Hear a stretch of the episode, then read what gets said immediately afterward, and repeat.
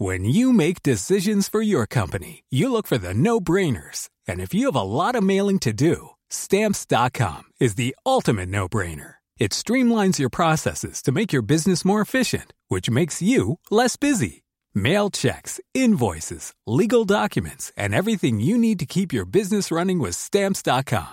Seamlessly connect with every major marketplace and shopping cart. Schedule package pickups and see your cheapest and fastest shipping options from different carriers. With rates up to 89% off USPS and UPS rates. And with the Stamps.com mobile app, you can take care of mailing and shipping wherever you are. Make the same no-brainer decision as over 1 million other businesses with Stamps.com. Sign up with Code PROGRAM for a four-week trial, plus free postage and a free digital scale. No long-term commitments or contracts. That's Stamps.com. Code Program. 5h59, la matinale, c'est parti à la une de votre journal. La tempête Karan, le jour d'après, CNews. Et ce matin, aux côtés des sinistrés, beaucoup de foyers sont encore privés d'électricité. Des transports perturbés, des routes barrées, conséquence de ces vents qui ont soufflé jusqu'à plus de 200 km heure. Nous serons sur place avec nos envoyés spéciaux et nos témoins. La tempête Kiaran qui se déplace, d'autres perturbations qui arrivent. Six départements sont toujours en, vigilance orange ce matin aux deux extrémités du pays, le Pas-de-Calais, mais aussi les départements du sud-ouest ou encore la Corse. À quoi faut-il s'attendre? On fera le point complet dans ce journal avec Loïc Roosevelt. Au Proche-Orient, la ville de Gaza désormais encerclée après une semaine de combat au sol entre l'armée israélienne et le Hamas, annonce faite ces dernières heures par Tsahal. C'est là que se trouve le centre d'organisation du groupe terroriste. On fera le point complet sur la situation avec le général Bruno Clermont qui m'accompagne ce matin. L'islamisme représente un danger pour une très large majorité de Français interrogés, 78%, résultat d'un sondage CSA pour CNews. Et vous le verrez, ce n'est pas exclusif aux sympathisants de droite, ce sentiment est, majoritaire aussi à gauche. Le décryptage avec Gauthier Lebret du service politique de CNews. J'en profite pour saluer Gauthier Lebret qui vient d'arriver sur ce plateau. Bonjour Anthony du service politique de CNews. Lomi Guillot euh, pour l'économie, le général Bruno Clermont, bien entendu, et Loïc Rousseval pour m'accompagner et faire le point météo dans cette euh, matinale. La tempête Kiaran, six départements sont toujours en vigilance orange pour vent ou crue cette fois-ci dans le nord et le sud-ouest du pays. Je rappelle que deux personnes ont perdu la vie dans la nuit de mercredi à jeudi et ce matin, les dégâts sont encore nombreux. Beaucoup de foyers ont notamment été privés d'électricité. Hier soir, Enedis en recensait encore 684 000 et la Bretagne fait partie des régions les plus impactées. Reportage en Ille-et-Vilaine et dans le Finistère avec le récit de Corentin Brio. Des clôtures retournées, des arbres arrachés et des toitures détruites. Dans le département du Finistère, le passage de la tempête Kiaran fut éprouvant. Euh, J'habite sur Port-Salle depuis euh, 20 ans. On n'a jamais vu ça en fait. Euh, ah, depuis 99, on n'a jamais vu ça. Alors, donc on essaye de déblayer un peu la route. Certaines rafales de vent ont atteint 200 km/h et ont provoqué de gros dégâts qu'il a fallu réparer dans la journée. Bah nous on n'a plus de serre. De, de serre. Ah ouais. On avait tout bâché et sanglé mais... À Moisé en Ille-et-Vilaine, Marie fait partie des Bretons qui ont été privés d'électricité. Plus d'électricité, plus aucun appareil qui fonctionne. Heureusement qu'on a laissé quelques volets ouverts, ce qui nous permet quand même d'avoir un peu de lumière du jour, mais sinon... Euh... Et Internet? Non, ça ne fonctionne plus. Le fil est arraché. Si aucun décès n'est à déplorer dans la région, nul doute que cette nuit de tempête restera dans les mémoires bretonnes. Et que va-t-il se passer ensuite? Loïc Roosevelt, on a encore un, un gros coup de vent qui est attendu ce week-end. Oui, ce week-end, nous allons surveiller la dépression nommée Domingos par les Espagnols, qui devrait apporter de fortes rafales de vent sur l'Espagne. Elle va se former en manche demain soir en fin de journée, à partir de la fin de journée et dans la soirée. Alors pour le moment, Météo France ne parle pas encore officiellement d'une tempête en France ce week-end. Tout simplement parce que nous ne sommes pas encore certains de dépasser les seuils de rafales de vent pour parler de manière officielle de tempête. Mais ça peut encore évoluer ces prochaines heures à surveiller. En revanche, ce qui est certain, c'est que demain soir et pour la première partie de nuit de samedi à dimanche, les vents seront de nouveau forts sur le centre-ouest de la France. Nous devrions essuyer des rafales jusqu'à 120 130 km par heure en Vendée et pour les Charentes, avec un risque donc de vigilance orange pour vent violent à surveiller. Tout le monde est vigilant et notamment les pompiers. Nous serons d'ailleurs tout à l'heure à 6h15 avec euh, Jérôme François, sapeur-pompier, porte-parole de l'UNSA. Pompiers, des perturbations qui sont encore à prévoir dans les transports, malheureusement aujourd'hui, dans les Hauts-de-France, le trafic TER restera complètement interrompu ce matin. Et il sera très perturbé euh, cet après-midi en raison de dégâts, des dégâts euh, très importants. Des lignes de TGV, notamment dans l'Ouest, resteront également à l'arrêt toute la journée. À la une, évidemment, la situation au, Proche-Orient. Israël annonce avoir encerclé la ville de Gaza une semaine après le début de l'offensive terrestre. Et c'est dans cette ville que se trouve le centre de l'organisation terroriste Hamas, selon le porte-parole de Tsahal. Et de son côté, le Hamas promet de faire payer très cher cet assaut à Israël. Et on en parle avec euh, le général Bruno Clermont euh, ce matin. Général, cet encerclement de Gaza, c'est la stratégie que vous évoquiez avec nous depuis plusieurs jours. Il faut bien prendre conscience du fait que tout ça va être très très vite. On est à peine au 27e jour de la guerre. Israël a mobilisé en quelques jours 350 000 réservistes et, depuis une semaine a lancé une offensive terrestre progressive et qui est aujourd'hui massive avec une stratégie qui a été de couper la bande de Gaza en deux pour se concentrer sur la partie nord et dans la partie nord, rentrer dans cette partie par plusieurs axes, le nord, le sud, avec comme objectif effectivement d'encercler la ville de Gaza. Tout ça est en cours, tout ça est bien avancé. Euh, la, stratégie est bien identifiée. Maintenant, ce qu'on ne sait pas, c'est le nombre de troupes engagées de la part de Tsahal. Le chef militaire a dit qu'il avait engagé 50% de ses forces. 50% de ses forces, ça veut dire qu'a priori, il y a au moins entre 30, 000 et 50 000 combattants de Tsahal avec euh, des blindés, de l'infanterie mécanisée, qui vont à la fois mener les combats au sol contre la masse, mais également dans les souterrains, avec euh, des combats urbains très coûteux en vie humaine des deux côtés, et des combats qui vont durer probablement plusieurs semaines avant que Tsahal ne se concentre sur la partie sud de la bande de Gaza. Merci, Général Bruno Clermont. Et puis les conséquences de ce conflit en France, sur notre territoire, un nouveau rassemblement pro-palestinien autorisé demain à Paris. Il s'élancera de la place de la République à, 14h pour rejoindre la place de, de, la Nation aux alentours de 19h. Et le Parti socialiste, plutôt euh, discret jusque-là, a décidé de se joindre à cette marche et appelle à son tour à défiler. Les participants réclament un cessez-le-feu immédiat dans la bande de Gaza. Déjà hier soir, 2000 personnes étaient réunies place de la République à, Paris pour soutenir le peuple palestinien. Rassemblement organisé notamment par la France insoumise. Drapeau et pancarte de soutien au peuple palestinien à la main. On pouvait euh, entendre des slogans tels que, je cite, Israël assassin, Macron complice, ou encore on est face à un génocide. Écoutez.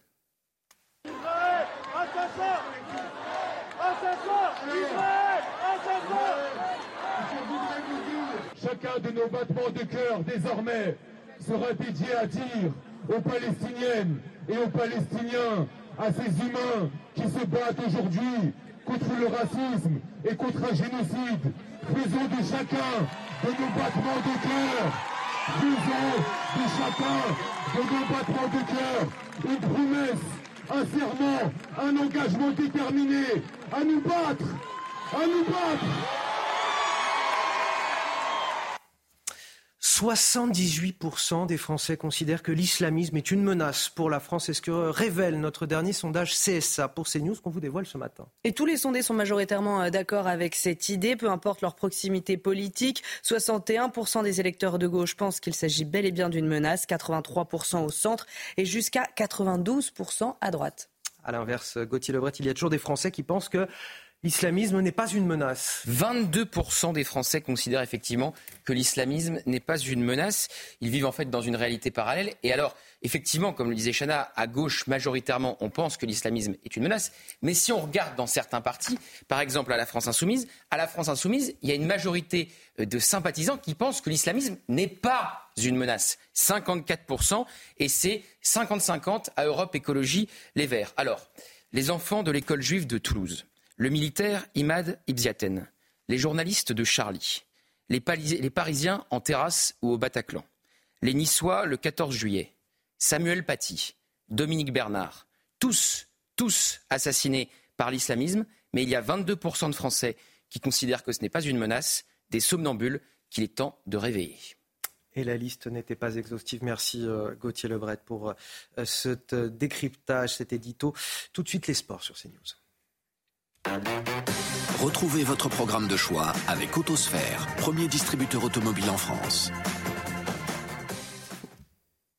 Et Chana, commence avec Novak Djokovic, qualifié en quart de finale du Masters 1000 de Paris. Oui, le numéro 1 mondial a eu du mal à se débarrasser du néerlandais Talon Grispour. Score final 4-6, 7-6, 6-4. Le match a duré plus de deux heures et demie. Djoko a confié qu'il n'était pas dans son assiette pendant la rencontre. Je cite, j'ai bien commencé, mais je me suis senti euh, très mal après, a expliqué le joueur à la fin du match.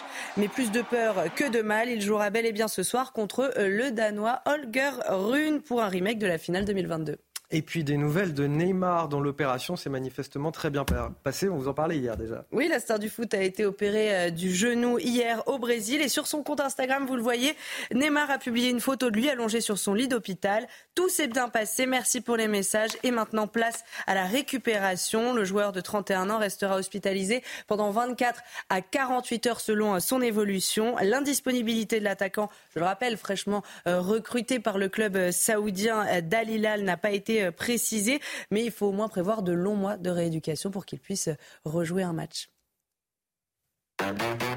Vous avez profité de votre programme de choix avec Autosphère, premier distributeur automobile en France. La Bretagne lourdement touchée par euh, la tempête Karan. Le Finistère n'a pas été épargné. On y revient dans quelques instants.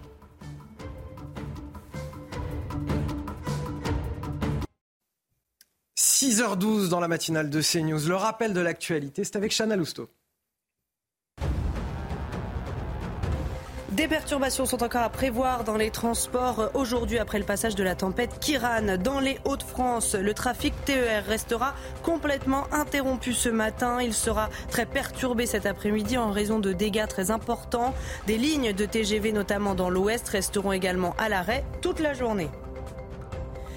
Plus de 7 Français sur 10 estiment que Jean-Luc Mélenchon est un danger pour la République. C'est ce que révèle notre euh, dernier sondage CSA pour CNews. Dans le détail, il y a quand même plus d'un électeur de gauche sur deux qui est d'accord avec cette idée. 52% exactement. Un chiffre qui monte à 91% au centre et à 82% à droite. La Bretagne lourdement touchée par la tempête Kiaran et notamment le département du Finistère. Au lendemain de son passage, les dégâts euh, sont nombreux. Reportage dans la commune de Moëlan-sur-Mer avec euh, Mathilde Ibanez et euh, Laurent Sélarié. Regarde les ardoises parce qu'apparemment il y a quelques petits morceaux d'ardoises au sol. Dans cette commune du Finistère, à Moëlan-sur-Mer, le réveil est difficile pour les plus de 6000 habitants. C'était très fort, oui, oui, oui, très fort, oui. Oui, ça a, très, oui, ça a beaucoup soufflé, oui les volets, ça claquait. Aujourd'hui, je trouve des morceaux d'ardoise partout. Enfin, il y a des plans, il y a des choses qui. Il paraît qu'il y a plein de voisins qui n'ont pas de. Leur parabole s'est envolée. Des câbles électriques arrachés par des vents allant jusqu'à 180 km/h. Rien du tout, pas d'électricité, donc pas de chauffage, pas de, pas de possibilité de cuisson. Euh, et puis ben, pas d'internet, pas de réseau. Justement, je vais prendre ma voiture pour essayer de charger un peu mon téléphone. Plus d'électricité, plus de réseau. Pascal, cet ostréiculteur est obligé d'utiliser son générateur de secours. Même pas d'électricité depuis cette nuit. Et les huîtres ont besoin impérativement de bulleurs. S'il n'y a pas d'oxygène, le coquillage il s'asphyxie. Ils vivraient bien mieux dehors de l'eau que dans l'eau si euh, il y a beaucoup trop de d'huîtres à sortir. Euh. Des dégâts considérables. Cette tempête rappelle aux habitants celle de 1987. Kiaran est considérée comme étant la tempête du siècle, selon Enedis. 6h14 sur CNews. Sur votre écran, vous allez voir s'afficher un QR code. Pourquoi donc Allez-vous me dire? Parce que CNews est à vos côtés ce matin. Euh, si vous voulez participer euh, à l'émission, témoigner, nous envoyer les images des dégâts que vous constatez euh, chez vous ou sur les routes, vous n'hésitez pas, vous scannez ce QR code qui est à l'écran. La rédaction est mobilisée, elle va tout visionner. Et puis nous diffuserons ensuite vos images dans la matinale de CNews ou même un petit peu plus tard dans la journée. Nous sommes en direct avec Jérôme François. Bonjour, vous êtes euh, sapeur-pompier et porte-parole de l'UNSA Pompier. Merci d'être avec nous ce matin dans la matinale et témoigner. Est-ce que vous estimez que le, pire a été évité hier? Oui, il faut se rappeler, vous évoquez il y a quelques instants la, tempête de 87. Euh, la tempête de 87, c'est 15 morts en France. Aujourd'hui, malheureusement, le bilan reste assez lourd, hein, puisque il y a, enfin, ma connaissance est toujours sur deux victimes décédées. donc voilà, 15 décédés en 87, deux aujourd'hui. on a tiré quelques enseignements. on peut toujours perfectionner les choses, mais en tout cas, de manière très claire, les choses ont, enfin, quelques enseignements ont été. Je prends par exemple l'anticipation. cette tempête, on en parle depuis dimanche dernier. Euh, alors sans avoir encore quel département serait en vigilance et puis sans connaître la couleur de la vigilance, mais enfin on en parle depuis dimanche dernier, on sait que ça va arriver. Et puis euh, quasiment 48 heures avant, on a pu euh, classer chaque département avec une couleur. voilà, donc c'est quand même une aide qui permet au secours de s'organiser, à la population de s'organiser aussi et de prendre les dispositions pour, pour éviter d'être une victime de cette tempête. Je rappelle que si le, pire a été euh, évité, c'est notamment parce qu'il y a eu une mobilisation euh, exceptionnelle des sapeurs-pompiers. 12 500 euh, d'entre vous ont été prépositionnés sur le territoire français. Sept d'entre eux ont d'ailleurs été blessés. Comment vont-ils aujourd'hui? Alors j'ai pas de nouvelles, mais enfin j'ai pas de nouvelles très précises, mais euh, trois d'entre eux ont été blessés par une chute d'arbre, mais on n'est que sur du blessé léger, ce qu'on appelle chez nous les urgences relatives. On n'a pas de blessés graves chez les sapeurs-pompiers euh, euh, à l'heure où je vous parle. On peut aussi se, réjouir du fait que, que, les Français ont, dans leur immense majorité, respecté les consignes de sécurité qui ont été données. Oui, mais c'est aussi un peu grâce à vous, les médias. c'est vrai qu'on a, on a beaucoup progressé de ce côté-là. Euh, euh, moi, je suis également maire de ma commune. Hein. J'ai deux casquettes. Je suis euh, commandant dans les sapeurs-pompiers et je suis également maire de ma commune. la communication a été très forte, c'est-à-dire que il y a un système qui s'appelle FR Alert, pardon, excusez-moi, FR Alert, qui permet d'envoyer un push euh, un message sur les téléphones portables sur une zone euh, euh, où on sait qu'il y a un danger. Donc ce nouveau système, la communication qui part du haut et qui redescend vers les mairies, où on communique sur les réseaux sociaux, les chaînes d'information en continu ont contribué à informer la population, ont contribué à ce que la population eh bien, respecte les consignes. Et puis on voit effectivement que sur une grosse tempête comme ça, c'est toujours trop de victimes, mais on a deux personnes décédées sur une tempête majeure. Bien sûr. Vous êtes, euh, vous me le disiez, maire de commune et, sapeur-pompier, une double casquette pas forcément évidente à, porter de nos jours. Mais est-ce qu'il y a encore beaucoup de travail aujourd'hui, justement, pour euh, sécuriser, alors peut-être votre commune, mais sécuriser euh, les routes aux alentours pour aider les sinistrés?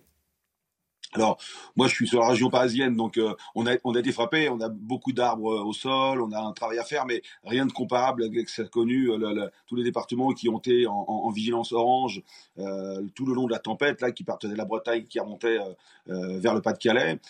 Euh, oui, il reste beaucoup de travail. Euh, alors principalement, euh, on est sur énormément, énormément de chutes d'arbres. Hein. On, on, on, peut répéter les raisons. On a, on a, on sort d'un épisode pluvieux très long, donc avec un sol très, très, très, très humidifié, donc euh, très meuble. On a des arbres à cause de, de, la chaleur qui est persistée, des arbres qui sont encore feuillus, donc feuillus, donc qui ont une grosse prise au vent. Donc forcément, euh, euh, avec avec une tempête du calibre de celle que l'on vient d'avoir, eh bien, euh, ça fait tomber des arbres, ça casse des branches.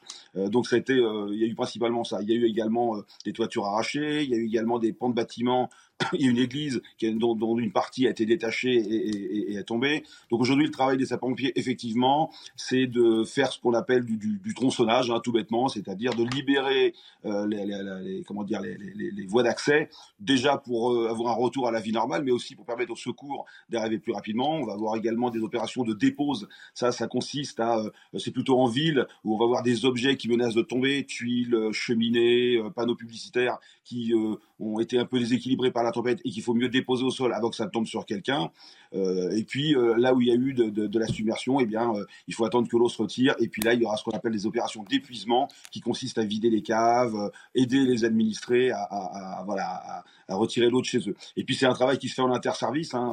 vous le disiez, j'ai les deux casquettes, je suis également maire. les services municipaux, les services des départements, des régions et de l'État sont à l'œuvre pour faire un, travail en interservice et avoir un retour à la normale. Merci infiniment, euh, Jérôme François. Je rappelle, vous êtes maire euh, d'une commune et, sapeur-pompier, porte-parole de l'UNSA Pompier, d'avoir témoigné sur notre antenne euh, ce matin. Vous restez avec nous sur CNews. On va marquer une courte pause. Dans un instant, on s'interrogera pourquoi l'or bat-il encore des records? Et vous aurez la réponse dans un instant avec le mythe Puyot sur ce plateau. A tout de suite.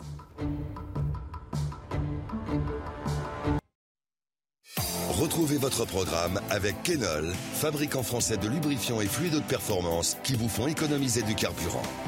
Professionnels, entreprises, collectivités. Regardez votre programme avec Groupe Verlaine Pro. Installation photovoltaïque pour réduire vos factures d'électricité. Groupeverlaine.pro. La chronique écho avec euh, Lomic Guillot. Euh, comme bien souvent, Lomic, dans les périodes de, conflit, les cours de l'or s'envolent. Euh, pour ceux qui ont la chance d'avoir des bijoux de famille, est-ce que ça vaut le coup de les vendre? Oui, c'est vrai que convertir son or en argent, pourquoi pas? La question peut se poser. Si vous en avez besoin, ça peut en effet être le moment, puisque vous le disiez, Anthony, le cours de l'or est au plus haut. Il a augmenté de 8%, hein, ce cours, depuis les attaques du Hamas début octobre. Et le cours de l'once, l'once c'est l'unité de mesure de l'or qui correspond à peu près à, à 31 grammes. Le cours de l'once est passé plusieurs fois au-dessus de la barre des 2000 dollars avec 2020 dollars euh, à la fin euh, du mois d'octobre. Et vous voyez, l'évolution sur 5 ans est, assez spectaculaire. Ça n'a pas cessé de grimper. Donc si vous avez des pièces, des bijoux, pourquoi pas un petit lingot, un lingotin chez vous et que vous avez besoin d'argent, oui, ça peut être le bon moment, ça peut être l'occasion de vendre. En revanche, si vous n'avez pas spécialement euh, besoin d'argent, si vous n'avez pas de projet qui nécessite du cash, eh bien gardez votre or, conservez-le précieusement, parce que bien que les cours soient déjà très hauts, hein, on l'a vu, bien qu'ils aient fortement augmenté, ils pourraient encore monter. Ça peut encore grimper, mais pourquoi euh, sont-ils en train de s'envoler en ce moment? Eh bien, plusieurs choses. D'abord, vous l'avez dit, hein, euh, en cas de crise, de guerre, comme c'est le cas en ce moment, l'or est une valeur refuge qui rassure les investisseurs, les épargnants. On ne risque pas de perdre son capital quand il est placé euh, dans de l'or, contrairement à la bourse, par exemple. Les achats d'or physique des particuliers ont bondi de 30% en France depuis le début du conflit, selon un spécialiste de la vente d'or. On estime qu'aujourd'hui, un quart de l'or dans le monde est détenu par des investisseurs.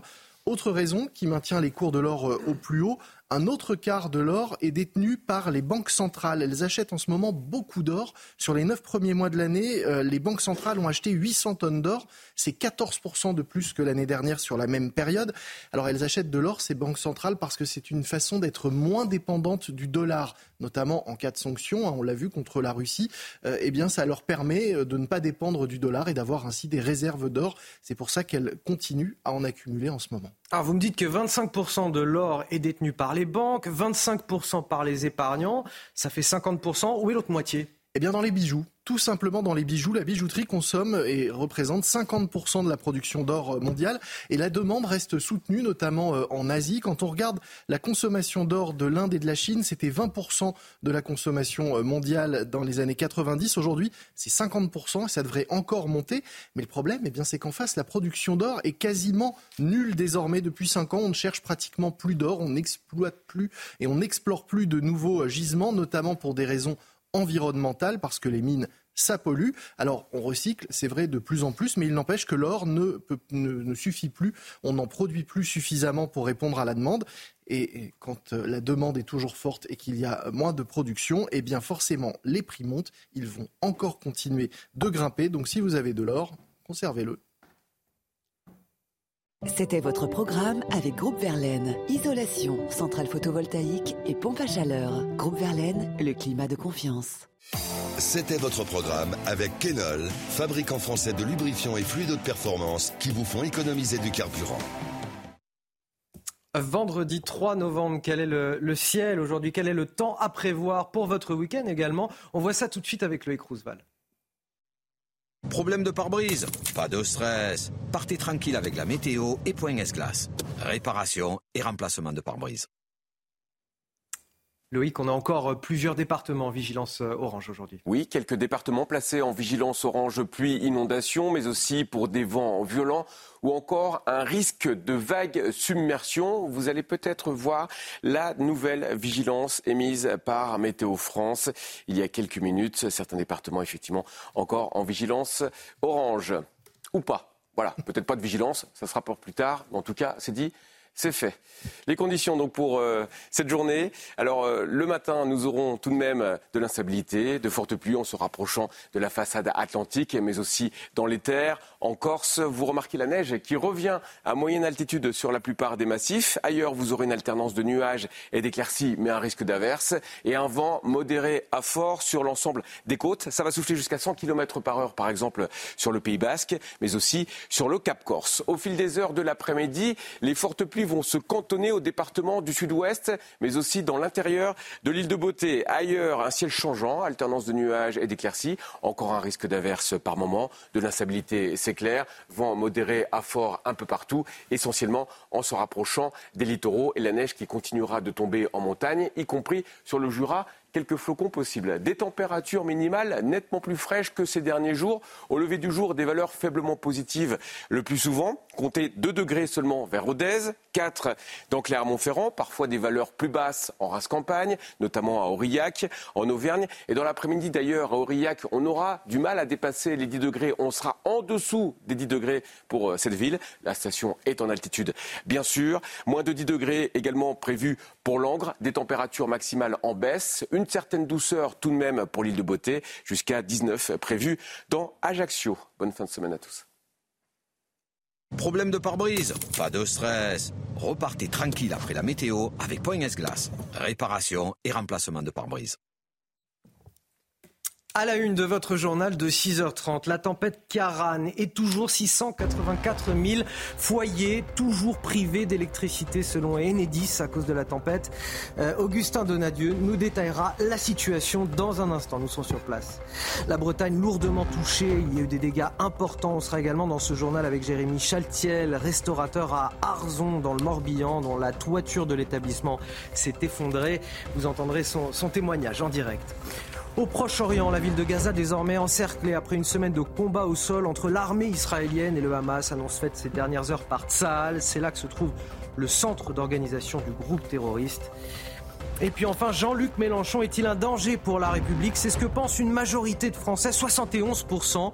Le fondateur de la France insoumise qui s'est fait remarquer pour ses positions clivantes sur le conflit au Proche-Orient, le décryptage, Gauthier Lebret sur ce plateau. Avant de commencer, on va vous parler de ce QR code qui va s'afficher euh, à l'écran. Pourquoi? Parce que CNews est à vos côtés ce matin. On vous propose, si vous le souhaitez, de participer à, l'émission, témoigner, nous envoyer vos vidéos, les images des dégâts que vous avez pu constater, soit chez vous, soit sur les routes. Vous n'hésitez pas, vous scannez ce QR code, la rédaction est mobilisée, elle va tout visionner, puis après, on diffusera vos images. La tempête Karan, justement, c'est de ça dont il s'agit. Six départements toujours en vigilance orange pour le vent. Euh, cette fois-ci dans le nord et dans le sud-ouest. Je rappelle que deux personnes ont quand même perdu la vie dans la nuit de mercredi à jeudi. Ce matin, les dégâts constatés sont encore nombreux, Chana. Beaucoup de foyers ont notamment été euh, privés d'électricité. Hier soir, Enedis en recensait encore 684 000. On rejoint tout de suite notre envoyé spécial Augustin Donadieu avec euh, Antoine Durand à Saint-Lô dans la Manche. Bonjour Augustin. Alors vous êtes devant le centre technique d'Enedis et c'est une véritable course contre la montre pour les électriciens ce matin.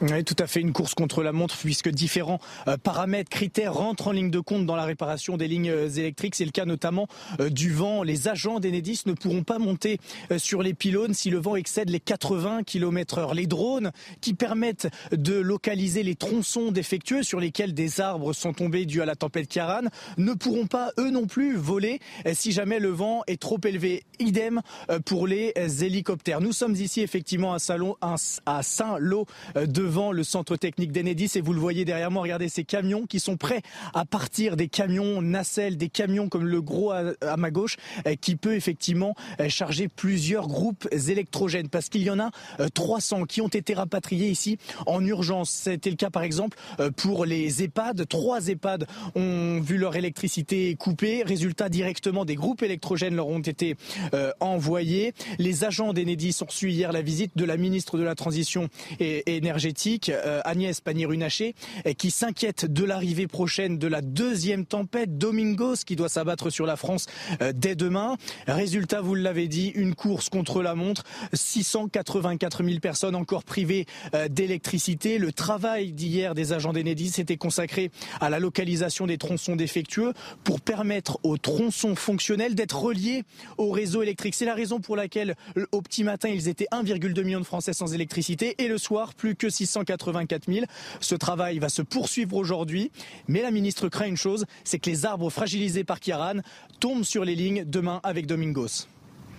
Merci à vous, Augustin Donadieu. Ensuite, tout au long de cette matinale en direct, euh, la réparation du réseau euh, électrique. Merci également à Antoine Durand qui est derrière la caméra, qui vous accompagne. Nous sommes en direct avec Jérémy Chaltiel, restaurateur à Arzon dans le Morbihan. Bonjour, merci d'être avec nous. Je le rappelle, vous, étiez déjà hier avec nous pour témoigner sur notre antenne, pour évoquer les dégâts dans votre restaurant. Et on voulait faire ce matin un nouveau point avec vous. 24 heures plus tard, dans, quel état est votre établissement? Bonjour, euh, déjà merci de me recevoir. Euh, donc euh, on a démarré hier les travaux de, déblayage avant dimanche. C'était très important. C'était très important pour nous de, de, démonter ce qui reste et ce qui est fragilisé justement avant la deuxième tempête qu'on va avoir. donc vous voyez bien toutes les tôles, etc. Le moindre coup de vent, ça peut être très dangereux et retourner sur la voie publique ou blesser quelqu'un. Donc on a fait appel à une compagnie pour, euh, pour euh, déblayer tout ça euh, le plus vite possible et sécuriser tout ça. Quoi. Oui, là j'imagine que c'est une course contre la montre. Et puis une fois que le coup de vent du week-end sera passé, vous avez un peu une visibilité. Comment vont se passer les jours d'après? Déjà, on, essaye, on essaiera de réouvrir. Si, si on arrive à, ouvrir en toute sécurité, puis avoir toutes les. enfin, si, le, notre rentrée est dégagée et que tout est bien démonté, déjà on pourra ouvrir et ça, ça sera déjà une grande étape. Euh, après, euh, faire marcher les assurances, euh, refaire notre terrasse à neuf et puis faire quelque chose d'encore plus beau et, voilà. Bon, vous êtes optimiste, ça fait quand même malgré tout plaisir à entendre. J'imagine que vous attendez la déclaration de, catastrophe naturelle de la part du gouvernement. Alors oui, comme je vous l'ai dit hier, je crois, je, c'est la première fois que j'ai affaire à ce genre de choses, donc tout ça, je connaissais pas euh, avant. Euh, donc toutes, toutes les démarches euh, administratives, toutes les, toutes, les demandes aux assurances, c'est vraiment encore très compliqué pour moi. Euh, c'est pas des choses qu'on aime qu'on aime à faire. je, suis restaurateur pas pour faire des papiers, mais pour pour servir les gens et pour passer du moment des moments avec les gens et faire plaisir aux gens. Et c'est vrai que ces moments-là, c'est c'est c'est pas ce qu'on préfère dans notre vie de restaurateur. Oh, ben, on entend bien Jérémy Chaltiel. Merci euh, infiniment d'avoir accepté, d'avoir pris un petit peu de temps pour témoigner sur notre antenne euh, ce matin. On vous accompagne dans, ces difficultés. Euh, et, voilà, merci d'avoir voulu partager votre expérience avec nous. On vous souhaite plein de courage pour la suite. La tempête Kiaran qui a également fait de, lourds dégâts dans le reste de l'Europe, pas qu'en France. On, le rappelle, deux personnes sont également mortes en, en Belgique, dont un enfant ukrainien de 5 ans. Une personne est décédée euh, en Espagne, en plein centre de Madrid, une autre en Allemagne et une autre aux Pays-Bas. La tempête Kiaran se dirige petit à petit vers le nord du continent et s'éloigne progressivement de la France.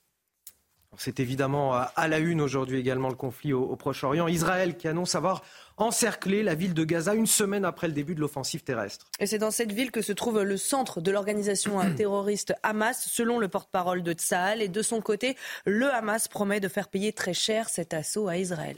On va en parler avec euh, le général Bruno Clermont. Il y a évidemment le front de Gaza qui nous interpelle, mais il y a aussi un autre front qui nous inquiète et qui inquiète euh, en premier lieu les Israéliens, c'est euh, au, nord d'Israël, euh, face au Liban. Que se passe-t-il là-bas? Alors il inquiète les Israéliens, mais il, inquiète l'ensemble de la communauté internationale. Mmh. Au, sud du Liban, on a une force qui s'appelle le Hezbollah, qui est très puissante, qui est une force pro-iranienne et qui, depuis le début de la guerre, mène des harcèlements limités contre les forces de Tsahal qui sont au nord d'Israël, harcèlements auxquels Tsahal répond euh, coup pour coup en quelque sorte. Et là, cette nuit, effectivement, il y a eu une vingtaine d'attaques, ce qui est 4 euh, à 5 fois euh, supérieur à ce qui se passait d'habitude. Et en fait, ces attaques ont répondu une réponse équivalente de la part de Tsahal. tout ça dans un contexte très particulier, hein, qui est le contexte de l'intervention très attendue par le monde arabe du leader du Hezbollah, qui s'appelle Assam Nasrallah, qui doit prendre la parole en fin de journée. Et, donc avec deux possibilités dans sa déclaration. Hein. Soit il fait semblant de déclarer la guerre et on reste à peu près là où on en est, des attaques, des contre-attaques, juste pour marquer le territoire.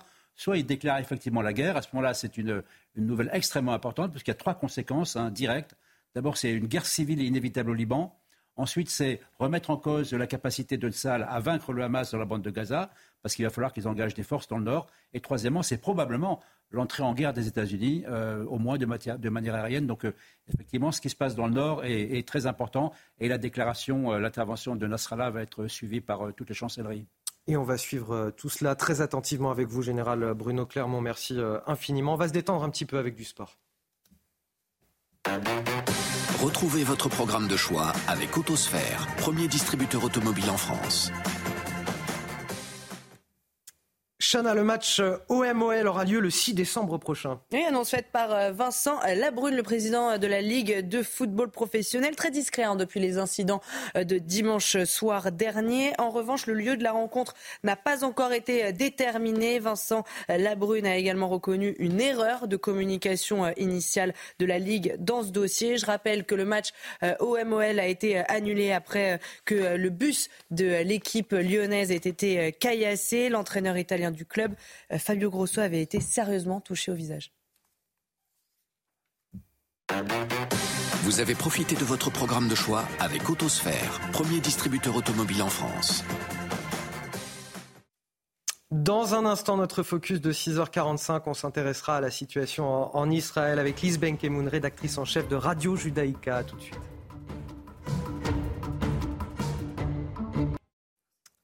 6h42 sur CNews. Bon réveil à tous ceux qui nous rejoignent dans la matinale. On est ensemble jusqu'à 9h pour faire le plein d'infos. Tout de suite, le rappel de l'actualité avec Chana Lousteau. 78% des Français considèrent que l'islamisme est une menace pour la France. C'est ce que révèle notre dernier sondage CSA pour CNews qu'on vous dévoile ce matin. Tous les sondés euh, sont majoritairement d'accord avec cette idée, peu importe leur proximité politique, à une exception près, la France insoumise qui considère à 54% que l'islamisme, qui je le rappelle a tué 129 personnes au Bataclan, n'est pas une menace pour la France.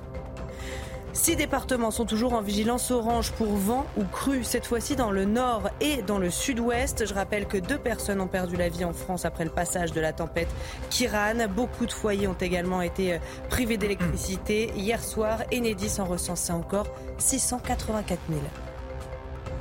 Et puis Israël annonce avoir encerclé la ville de Gaza une semaine après le début de l'offensive terrestre. Et Anthony Blinken, vous le voyez, est de retour aujourd'hui à Tel Aviv. Le chef de la diplomatie américaine veut une nouvelle fois afficher le soutien de Washington à Israël, mais pas que. Il veut également faire pression sur son allié israélien pour protéger les civils de Gaza et assurer un flux continu de l'aide humanitaire. Et justement, c'est tout l'objet de notre focus de 6h45. Et nous sommes ce matin encore avec euh, Lisben Kemoun. Bonjour, merci d'être avec nous. Euh, vous êtes, euh, je le rappelle, rédactrice en chef de Radio Judaïka. Tout d'abord, un mot. On a plusieurs experts mandatés par l'ONU qui ont alerté hier sur un, un, grave risque de génocide du peuple palestinien. Un génocide, vous allez en convenir, c'est un mot très très fort. C'est l'intention de détruire en tout ou en partie un groupe national, ethnique ou religieux. Ça veut dire que les experts de l'ONU euh, pourraient prêter à Israël d'autres intentions bien plus graves que celles de se défendre. Euh, est-ce que ce mot génocide vous fait réagir aujourd'hui, euh, Lise Benkemoun? Est-ce que ça fait réagir les Israéliens également?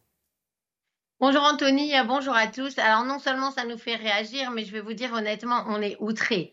Euh, et, en plus, euh, il faut quand même qu'on reprenne un minimum le contexte. Israël est attaqué par une organisation terroriste qui s'appelle le Hamas le 7 octobre dernier. Il rentre en Israël, il massacre des gens, il décapite des bébés, il viole, il brûle, et ensuite c'est nous qu'on vient accuser de génocide. On n'a pas envahi la Palestine, on n'a pas, n'est pas allé attaquer les Palestiniens de Gaza, et on n'a jamais eu l'intention. Et si depuis 2005 on s'est retiré de ce territoire et qu'il n'y a pas un seul soldat israélien, c'est bien la preuve que c'est pas du tout ce qui était dans les intentions d'Israël. Aujourd'hui, la seule chose qu'on fait, c'est essayer de détruire une organisation terroriste qui est monstrueuse. Personne n'a parlé de génocide quand euh, la coalition internationale faisait ses, euh, bombings sur euh, Mossoul ou sur Raqqa quand elle se battait contre l'État islamique. Donc, il n'a jamais été question, et j'ai envie de vous dire que dans la morale juive, ça ne sera jamais le cas euh, ça n'est pas un combat entre l'armée israélienne et le peuple palestinien. C'est un combat entre une organisation terroriste et une armée qui se défend. Alors bien entendu que c'est compliqué, bien entendu qu'il y a des victimes civiles et que on, a peur pour eux comme on a peur aussi pour nos soldats. Vous croyez qu'on a envie que nos soldats qui sont euh, nos pères, nos maris, nos frères euh, ou nos fils aient du sang sur les mains toute leur vie et c'est ça qu'ils aient comme comme souvenir de non, certainement pas. On, entend, on entend bien votre point de vue. Quel est le, nouveau bilan des combats, justement De annonce avoir encerclé la ville de Gaza. Est-ce qu'on a une idée de la prochaine étape désormais? Euh, je voulais juste rajouter une petite chose, Anthony, c'est que ça vient de l'ONU et qu'il faut tout de même être honnête que l'ONU, euh, depuis 1900, euh, depuis des années en tout cas, c'est typiquement pas l'ami d'Israël. Il y a un nombre de résolutions anti-israéliennes sur l'ONU chaque année qui est absolument énorme. Donc, bon, les experts de l'ONU, c'est une chose. Maintenant, la réalité des combats, c'est vrai que c'est très compliqué et qu'on en arrive au point crucial aujourd'hui, puisque on est aux portes de Gaza City et que vous le savez, il y a 500 kilomètres de souterrain de métro de Gaza et que là, on arrive déjà à des combats au corps à corps et c'est très compliqué maintenant. J'imagine que euh, les experts militaires de Tsahal, comme euh, euh, toute l'armée, a une grande responsabilité là-dessus et ils le savent, ils ont prévu des choses. Bien sûr qu'on a quelques informations euh, sur euh, les capacités techniques d'unités euh, d'élite, par exemple, comme il avec des, drones qui cartographient les choses et qu'on est au, maximum prudent. Mais, on arrive au moment de vérité parce que, bien entendu, que les tunnels du Hamas, c'est leur, objectif principal. Ils nous attendent dans cette guérilla, ils ont l'avantage du terrain et c'est bien pour ça que c'est compliqué. Lise Benkemoun, j'imagine qu'il y a une inquiétude aussi particulièrement forte à l'égard des otages, 242 otages. Énorme énorme. Et d'ailleurs, il y a des initiatives nouvelles qui ont fleuri un petit peu partout parce que, bien sûr, les familles des otages essayent d'alerter tout le monde sur leur situation. Il n'y a pas pire que de ne pas avoir de nouvelles de ses proches. On est déjà à 27 jours sans nouvelles.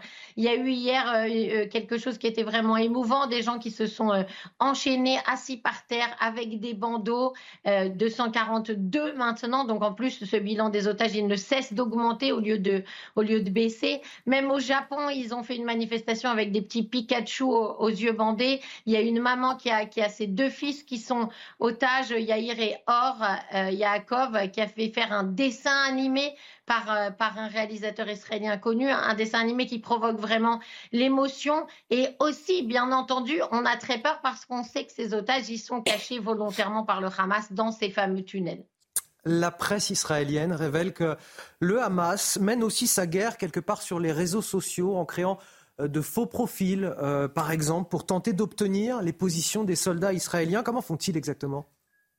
Alors en fait, ils créent des profils de jeunes filles avec euh, des vraies photos plutôt avenantes euh, et des noms euh, qui peuvent paraître israéliens. Et donc ensuite, ils se connectent sur WhatsApp et ils envoient des messages qui ont l'air anodins aux soldats. Est-ce que tu peux m'envoyer une photo de toi? Je te languis, je voudrais te voir. où tu es? Est-ce que tu rentres bientôt dans Gaza? Fais attention à toi, envoie-moi une photo pour me dire que tu es vivant. Mais ça, c'est c'est classique. J'ai envie de vous dire, c'est pas la première fois que le Hamas l'utilise, mais c'est vrai que c'est très dangereux parce que, encore une fois, on a des soldats qui sont, euh, qui sont très jeunes, qui sont euh, des garçons de 18, 19, 20 ans. Donc, euh, une fille jolie qui vous écrit, avec lequel vous vous dites peut-être il peut se passer quelque chose après la guerre, vous avez besoin aussi dans cette période de tension de penser à autre chose. C'est évidemment très dangereux et c'est pour obtenir des localisations GPS le plus possible des troupes israéliennes. Une dernière question rapide, euh, Lise Benkemoun. Euh, le chef du Hezbollah libanais doit prendre la parole en, fin de journée aujourd'hui. Est-ce que vous, vous, craignez là aussi un embrasement, si ce n'est pas déjà le cas, un petit peu, mais au nord d'Israël avec le Liban? Oui, alors les tensions sont effectivement déjà euh, très fortes. Euh, hier, il y a eu euh, de nombreuses roquettes sur la ville de Kiryat Shmona. Il y a eu beaucoup de missiles anti-chars, d'obus de mortier qui ont été tirés. Évidemment qu'on a peur, on l'a déjà dit sur cette antenne, de l'implication du Hezbollah. Tout le monde retient son souffle. Le discours de Nasrallah, c'est vers 15 heures aujourd'hui en heure locale. mais ce n'est pas tellement sur la propagande et sur la prise de parole de Nasrallah, c'est sur la décision ou non de Nasrallah de faire rentrer le Hezbollah dans cette guerre. Et même si c'est vrai qu'Israël est préparé, que la moitié de l'aviation israélienne est déjà en alerte euh, dans le nord, c'est quand même quelque chose de très dangereux euh, pour, euh, pour les Israéliens de devoir être sur deux fronts aussi difficiles en même temps et en plus d'avoir des gens qui ont, je vous le rappelle, dix fois plus de capacités militaires et de roquettes que le Hamas. Donc pour la population israélienne, oui, c'est très angoissant. C'était notre focus de 6h45. Merci infiniment, Lise Benkemoun. Je le rappelle, hein, vous êtes rédactrice en chef de Radio Judaïka. Restez avec nous sur CNews, on va marquer une courte pause dans un instant. Euh, l'édito politique de Gauthier Lebret. On va parler de Jean-Luc Mélenchon. Est-il un danger pour la République? Vous entendrez notamment le, le résultat de notre sondage CSA pour CNews.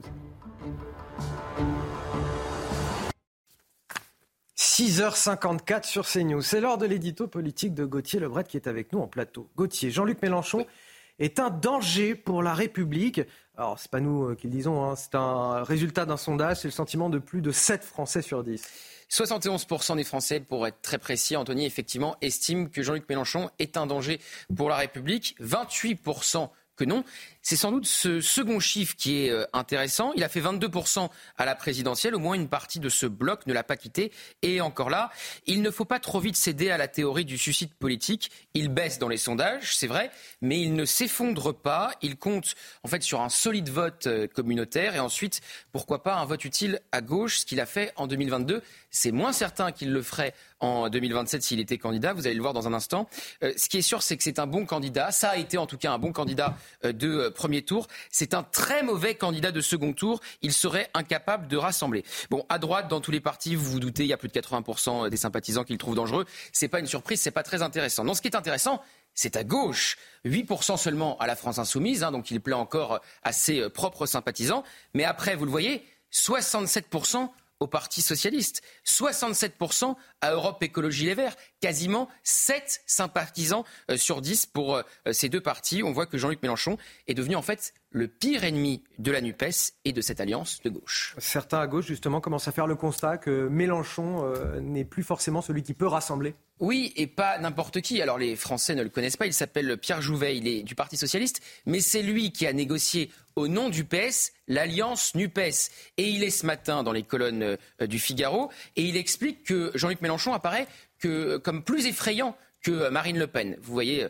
cette première déclaration. J'ai deux extraits à vous montrer. Considérez-vous Jean-Luc Mélenchon comme un problème pour la NUPES? En tout cas, il n'apparaît pas aujourd'hui comme une solution. À vrai dire, Jean-Luc Mélenchon et les siens devraient répondre à cette question. Sont-ils prêts à dire que leur objectif est, comme nous, d'avoir une candidature commune de la gauche et des écologistes en 2027 et de l'emporter face à la droite et l'extrême droite? Et donc, sont-ils prêts à s'inscrire dans un processus collectif de désignation pour y parvenir? Si, à l'inverse, ils sont dans une stratégie personnelle pour la présidentielle qu'il l'assume. Et donc, deuxième extrait, il dit effectivement que Jean-Luc Mélenchon est plus effrayant que Marine Le Pen, et il se base sur des euh, sondages hein, pour dire cela. On l'a vu euh, en début de semaine, c'est lui qui est jugé comme euh, le plus repoussant comme personnalité politique, le, plus rejeté, et aujourd'hui la France insoumise apparaît comme plus dangereuse que le Rassemblement national. La réalité, dit-il, c'est qu'aujourd'hui Jean-Luc Mélenchon apparaît comme une personnalité plus effrayante que Marine Le Pen. D'ailleurs, s'il y avait une qualification de Jean-Luc Mélenchon au second tour face à elle, le risque qu'il perde serait immense, majoritaire, disons-le. Quand un responsable de gauche parvient à susciter ce niveau de rejet, référence donc au sondage de cette semaine où c'est la personnalité politique à 62% la plus rejetée par les Français, de crainte d'inquiétude. Il doit s'interroger. Visiblement, c'est pas ce que fait Jean-Luc Mélenchon en ce moment. Le problème pour la gauche, Gauthier, c'est que personne n'émerge pour le remplacer. Ah bah ça c'est très frappant effectivement. Euh, certains auraient pu profiter de ces euh, outrances, de ce cordon sanitaire qui est en train de se former autour de Jean-Luc Mélenchon et de la France insoumise pour émerger. Eh bien, ce n'est pas le cas. Certains s'opposent à lui, mais de manière très très timide. On pense notamment à Olivier Faure, euh, le patron du PS. Le PC suspend sa participation à la NUPES, mais ne la quitte pas. Le PS, pareil, il faut un moratoire, mais ne claque pas la porte. Personne n'ose véritablement l'affronter les yeux dans les yeux. C'est ce qui provoque la colère de l'ancien député et ancien ami de Jean-Luc Mélenchon, Julien Drey. Il était hier chez Laurence Ferrari. C'est si on n'affronte pas Mélenchon, alors il gagnera. Il y a une partie de la classe politique, et y compris à gauche, je m'excuse. Alors, vous parlez du PS ah, Du Parti Socialiste, mais même au sein, euh, je, vois bien, je vois bien les déclarations au début du 7 octobre d'un certain nombre de dirigeants, de M. Ruffin, euh, qui étaient plutôt d'une clarté absolue, mais qui commencent maintenant à se poser des questions. La gauche doit comprendre que si elle n'affronte pas Mélenchon, elle va disparaître au profit d'un sectaire dangereux. Voilà, comme ça a été le cas auparavant. Et donc, quand on est de gauche, maintenant, il faut l'affronter politiquement. Et je vous le dis honnêtement, si personne ne le fait, moi, je vais m'en charger qui révélait il y a quelques jours sur le même plateau de Laurence Ferrari que Jean-Luc Mélenchon avait contacté il y a plusieurs mois pour lui demander de le réconcilier avec la communauté juive de France. Depuis, il a fait un autre choix, Jean-Luc Mélenchon, celui de ne pas qualifier le Hamas de groupe terroriste. C'était l'édito politique de Gauthier Lebret. Là, c'est vraiment, c'est vraiment la fin. Oui, j'ai failli vous couper la chute. Euh, un, rendez-vous à, ne pas rater tout à l'heure à, 8h15. La grande interview. Mon invité, ce sera Stanislas Guérini, ministre de la Transformation et de la Fonction publique. Tout de suite, à 6h59, la météo sur CNews. Problème de pare-brise? Pas de stress. Partez tranquille avec la météo et Point S-Glace. Réparation et remplacement de pare-brise.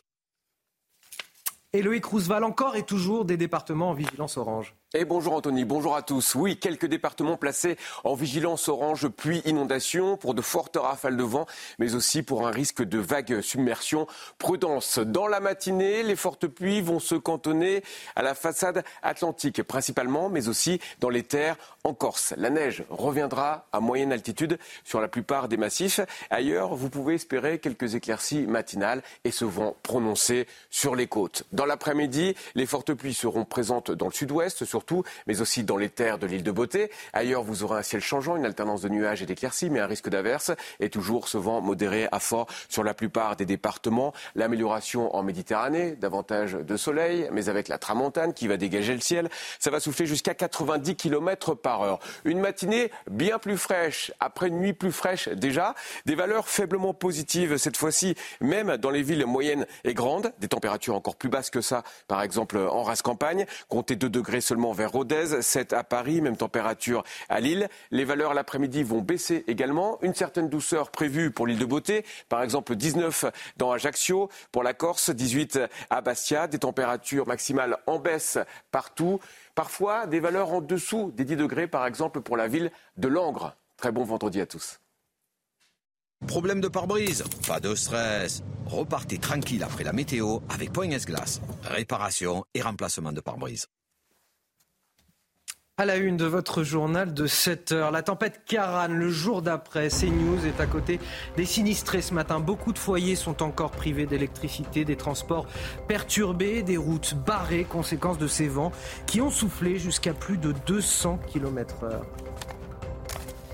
Dans la tempête Karan, de nombreuses personnes ont été euh, touchées. Nous serons avec Élie Lebaïf, restaurateur et éleveur de sangliers à Joulouville dans la Manche. Il nous racontera dans un instant sa situation.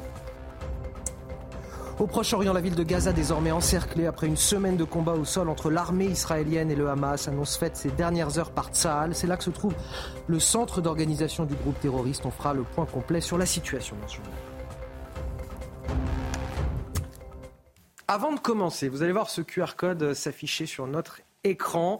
Pourquoi? Parce que CNews est à vos côtés, je vous le disais ce matin. Si vous voulez participer à l'émission, témoigner, nous envoyer les images de ce qui s'est passé euh, chez vous ou près de chez vous sur les routes, vous n'hésitez pas, vous scannez ce QR code qui est à l'écran. Nous, on analysera toutes les images et puis on les diffusera sur notre antenne dans le courant de cette matinale. La tempête Karan, donc, qui est à la une de notre journal, six départements euh, toujours en, vigilance orange ce matin pour vent ou cru, cette fois dans le nord ou le sud-ouest du pays. Et Loïc Roosevelt me rattrape et vous avez bien raison, c'est cinq départements désormais, vous venez de le dire. Je rappelle que deux personnes ont par ailleurs euh, perdu la vie dans la nuit de mercredi à jeudi ce matin. Les dégâts sont encore nombreux, Chana. Et beaucoup de foyers ont notamment été privés d'électricité. Hier soir, Enedis en recensa encore 684 000 et la Bretagne fait partie des régions les plus impactées. Voyez ce reportage en Ille-et-Vilaine et dans le Finistère avec le récit de Corentin Brio. Des clôtures retournées, des arbres arrachés et des toitures détruites. Dans le département du Finistère, le passage de la tempête Kiaran fut éprouvant. Euh, j'habite sur Port-Salle depuis 20 euh, ans. On n'a jamais vu ça en fait. Euh, depuis 99, on n'a jamais vu ça. Alors, donc on essaye de déblayer un peu la route. Certaines rafales de vent ont atteint 200 km/h et ont provoqué de gros dégâts qu'il a fallu réparer dans la journée. Bah nous on n'a plus de serre. De De, serre. Ah on avait tout bâché sanglé mais... À Moisé en Ille-et-Vilaine, Marie fait partie des Bretons qui ont été privés d'électricité plus d'électricité, plus aucun appareil qui fonctionne. Heureusement qu'on a laissé quelques volets ouverts, ce qui nous permet quand même d'avoir un peu de lumière du jour, mais sinon. Euh, Et Internet? Non, ça ne fonctionne plus. Le fil est arraché. Si aucun décès n'est à déplorer dans la région, nul doute que cette nuit de tempête restera dans les mémoires bretonnes. C'est News à côté des sinistrés ce matin. On est avec euh, Élie Lebaïf. Bonjour, merci de, témoigner sur notre antenne. Vous êtes euh, restaurateur et éleveur de sangliers à Juloville dans le département de, la Manche. Euh, racontez-nous ce que vous avez vécu il y a maintenant un petit peu plus de 24 heures. C'était assez impressionnant, non? Ah, c'était, une vraie machine à laver là en face, à la mer. c'était, il y avait du, du vent, bloc, tout ça. Alors ce qui s'est passé, c'est que on avait l'impression que c'était un excès de, prévention car euh, il était 10h30, 11h le soir, il n'y avait encore rien. Alors je me suis dit, ça va faire 120, euh, 130, et finalement, euh, ça, va, ça va se calmer. Mais vers minuit, c'est monté à 120. Et puis, euh, moi, je me lève à la criée tous les matins. tous les matins. Et là, vers 5 heures, là, c'était impressionnant. Il y avait 170, 180. Et à Granville, on a eu un pic à 202 km heure. Alors là, je peux vous dire que c'était chaud. C'était très, très chaud. Hein. Et, vous avez souvenir, Élie, d'avoir déjà vécu quelque chose comme ça dans votre vie? Non, pas du tout. Enfin, en 99, si vous voulez. Mais euh, en 99, il y avait beaucoup de, rafales de vent. Tandis que là, euh, c'était un vent, un vent continu. Donc c'était un peu moins dangereux. Mais, mais c'était, c'était, c'était chaud. alors moi, en plus, je suis éleveur de sangliers. Alors si vous voulez, euh, les sangliers, en général, ça s'échappe qu'une fois. Alors évidemment, le matin, au lever du jour, je suis allé voir tout ça. Il y avait des branches, il y avait plus de courant électrique. Et puis la commune non plus et, sans électricité. Alors euh, apparemment, ça devait revenir hier soir, donc euh, bah, on espère tous que ça va revenir pour euh, moi que mes sangliers restent à la maison et puis que tout le monde ait de l'électricité chez soi. On vient de les voir en, photo, vos, sangliers. Rassurez-moi, je vois de la lumière derrière vous, donc l'électricité d'une part est, revenue pour le moment. Ouais, ici à, à dans cette partie-là, l'électricité est toujours là, mais il y a une partie où il n'y en a pas. Donc, bah, du coup, au restaurant, il y en a qui sont venus ici manger hier soir parce que bah, ils n'avaient pas d'élec chez eux et puis d'autres qui sont pas venus euh, la veille parce qu'ils avaient peur de, de s'envoler. Tout ça, on leur a tellement dit que c'était dangereux, il fallait rester à la maison. Donc, euh, d'un côté, il y en a qui ont annulé, et puis d'autres qui sont venus pour le spectacle et tout ça. Donc voilà. Bon, merci beaucoup, euh, Elie Lebaïf, d'avoir témoigné sur notre antenne ce matin. On vous souhaite bah, bon courage pour la suite. On espère que tout va se rétablir, que les dégâts seront réparés, les routes déblayées dans votre coin. Et on vous souhaite une excellente journée malgré tout, avec, avec votre élevage qu'on a pu voir en photo qui était au passage très mignon. Euh, on va parler des perturbations qui sont encore à prévoir dans les transports euh, aujourd'hui à présent avec vous, Chana. Dans les Hauts-de-France, le trafic TER restera complètement interrompu ce matin. Il sera très perturbé euh, cet après-midi en raison de dégâts très importants et des lignes de TGV, notamment dans l'Ouest, resteront également à l'arrêt toute la journée.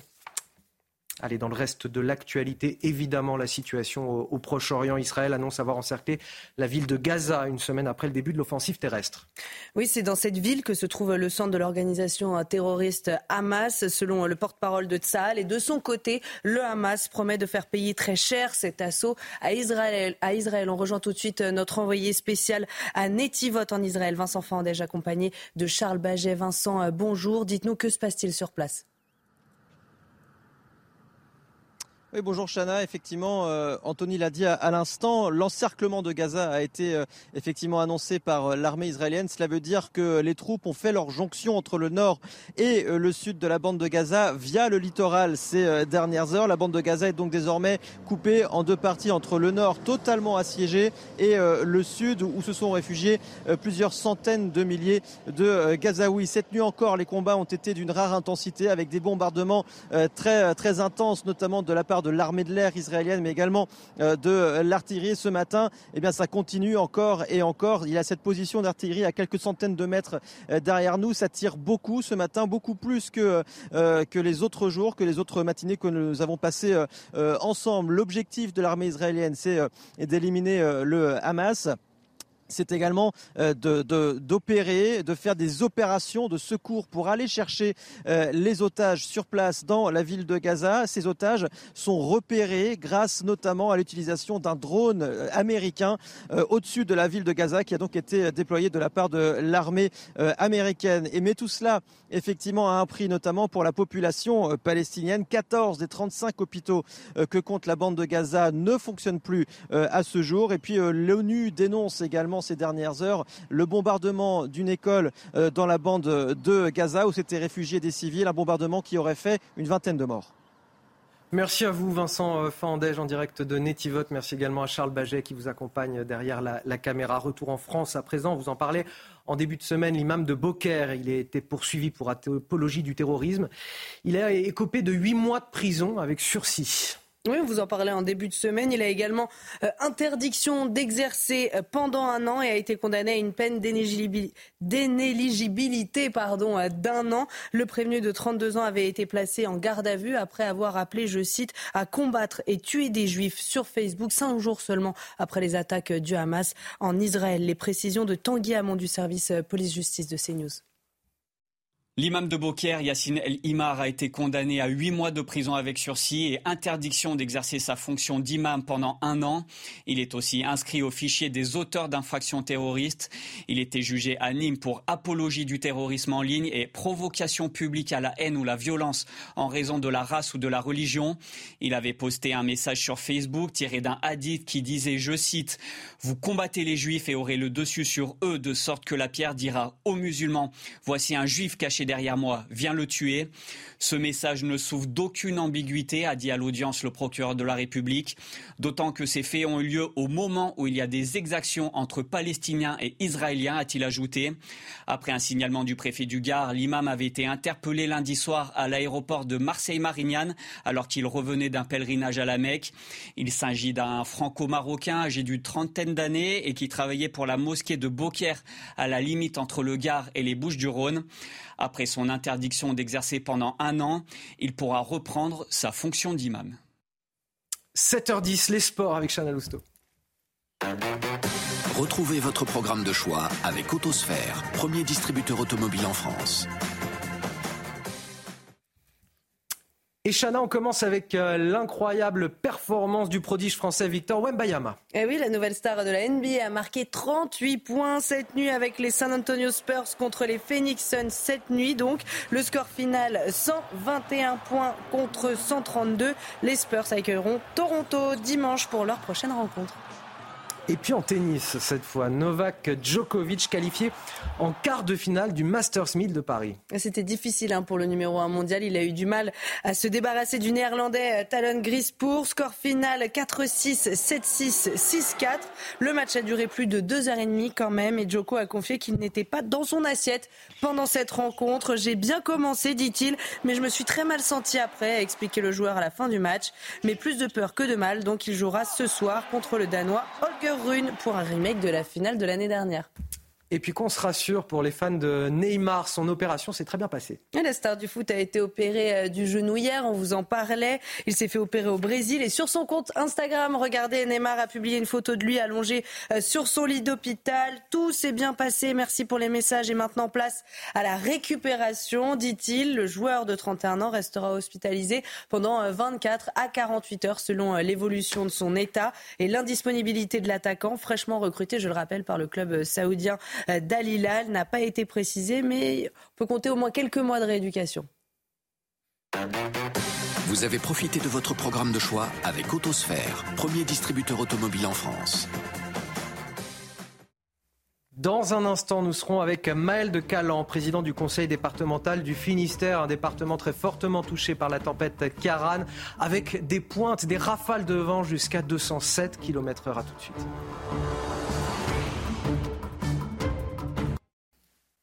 7h15 sur CNews, un, un plateau est, extrêmement calme mais passionnant et passionné. C'est Chana Lousteau, Gauthier Lebret. Pourquoi vous rigolez Peut-être parce que vous faisiez beaucoup de bruit en off. Hein, Exactement, vous savez non, très ça bien. ne nous ressemble pas du tout. Avec Lomi Guillot pour l'économie et bien sûr le général Bruno Clermont. Voici le rappel des titres de Chana Lousteau à 7h15. Des perturbations sont encore à prévoir dans les transports en commun aujourd'hui après le passage de la tempête Kiran. Dans les Hauts-de-France, le trafic TER restera complètement interrompu ce matin. Il sera très perturbé cet après-midi en raison de dégâts très importants et des lignes de TGV, notamment dans l'Ouest, resteront également à l'arrêt toute la journée. Plus de 7 Français sur 10 estiment que Jean-Luc Mélenchon est un danger pour la République. C'est ce que révèle notre dernier sondage euh, CSA pour CNews. Dans le détail, il y a quand même plus d'un électeur de gauche sur deux qui est d'accord avec cette idée. 52% exactement. Un chiffre qui monte à 91% au centre et à 82% à droite. Et puis Anthony Blinken de retour euh, aujourd'hui à Tel Aviv. Le chef de la diplomatie américaine veut une nouvelle fois afficher le soutien de Washington à Israël, mais pas que. Il veut également euh, faire pression sur son allié israélien pour protéger les civils de Gaza et assurer un flux continu de l'aide humanitaire. Anthony Blinken qui assure que des mesures concrètes seront prises. Et sans plus tarder, on rejoint Maël de Calan. Bonjour, merci d'être avec nous ce matin dans la matinale de CNews. C'est justement euh, dans le Finistère, vous êtes le président du conseil départemental du Finistère. C'est dans ce département qu'on a constaté un record de vent allant jusqu'à 207 km/h. Vous aviez euh, déjà connu un tel phénomène? On l'avait connu en 1987. C'était la dernière tempête de très grande ampleur qui, qui était dans les mémoires d'âme. Vous avez constaté beaucoup de dégâts dans votre département sur le plan matériel, sur le plan humain également? Alors, euh, grâce à Dieu, si j'ose dire, euh, il n'y a pas de dégâts euh, humains considérables. Il y a eu trois blessés légers.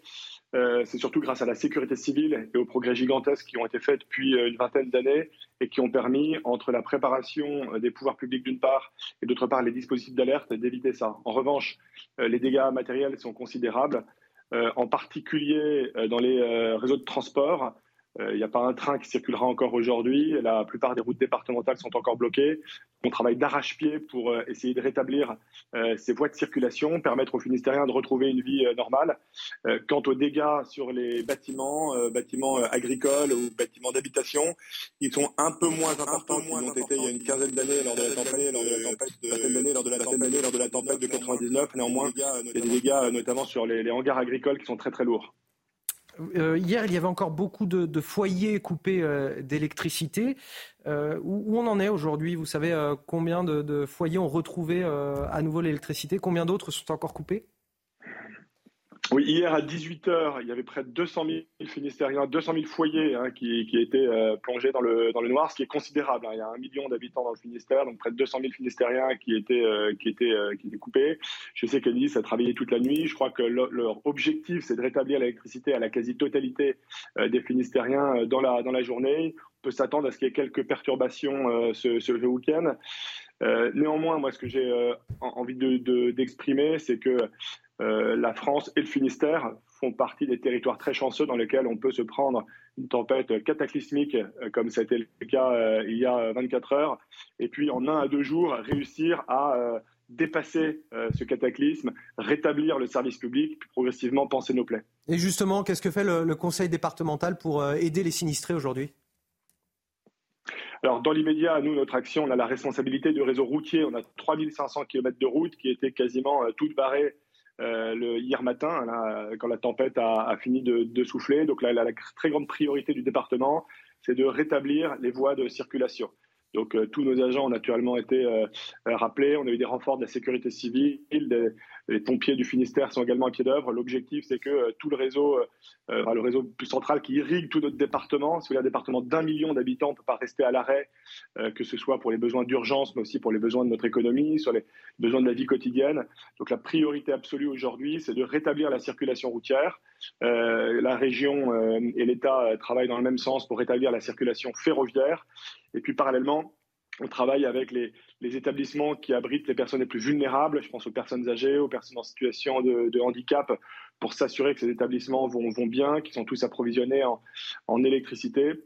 En début de semaine prochaine, il sera temps de euh, faire les comptes euh, et euh, de parler de, dispositifs de soutien en lien avec l'État pour faire en sorte que toutes celles et ceux qui ont été très durement touchés, je le redis en particulier les, hangars agricoles qui ont été violemment frappés par la tempête, puissent bénéficier voilà, de, tout, de, tout soutien de la puissance publique.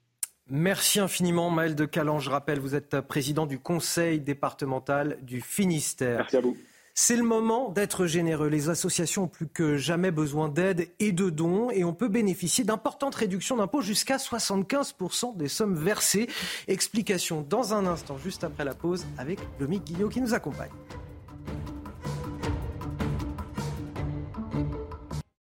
Retrouvez votre programme avec Kenol, fabricant français de lubrifiants et fluides de performance qui vous font économiser du carburant. Professionnels, entreprises, collectivités. Regardez votre programme avec Groupe Verlaine Pro. Installation photovoltaïque pour réduire vos factures d'électricité. Groupeverlaine.pro.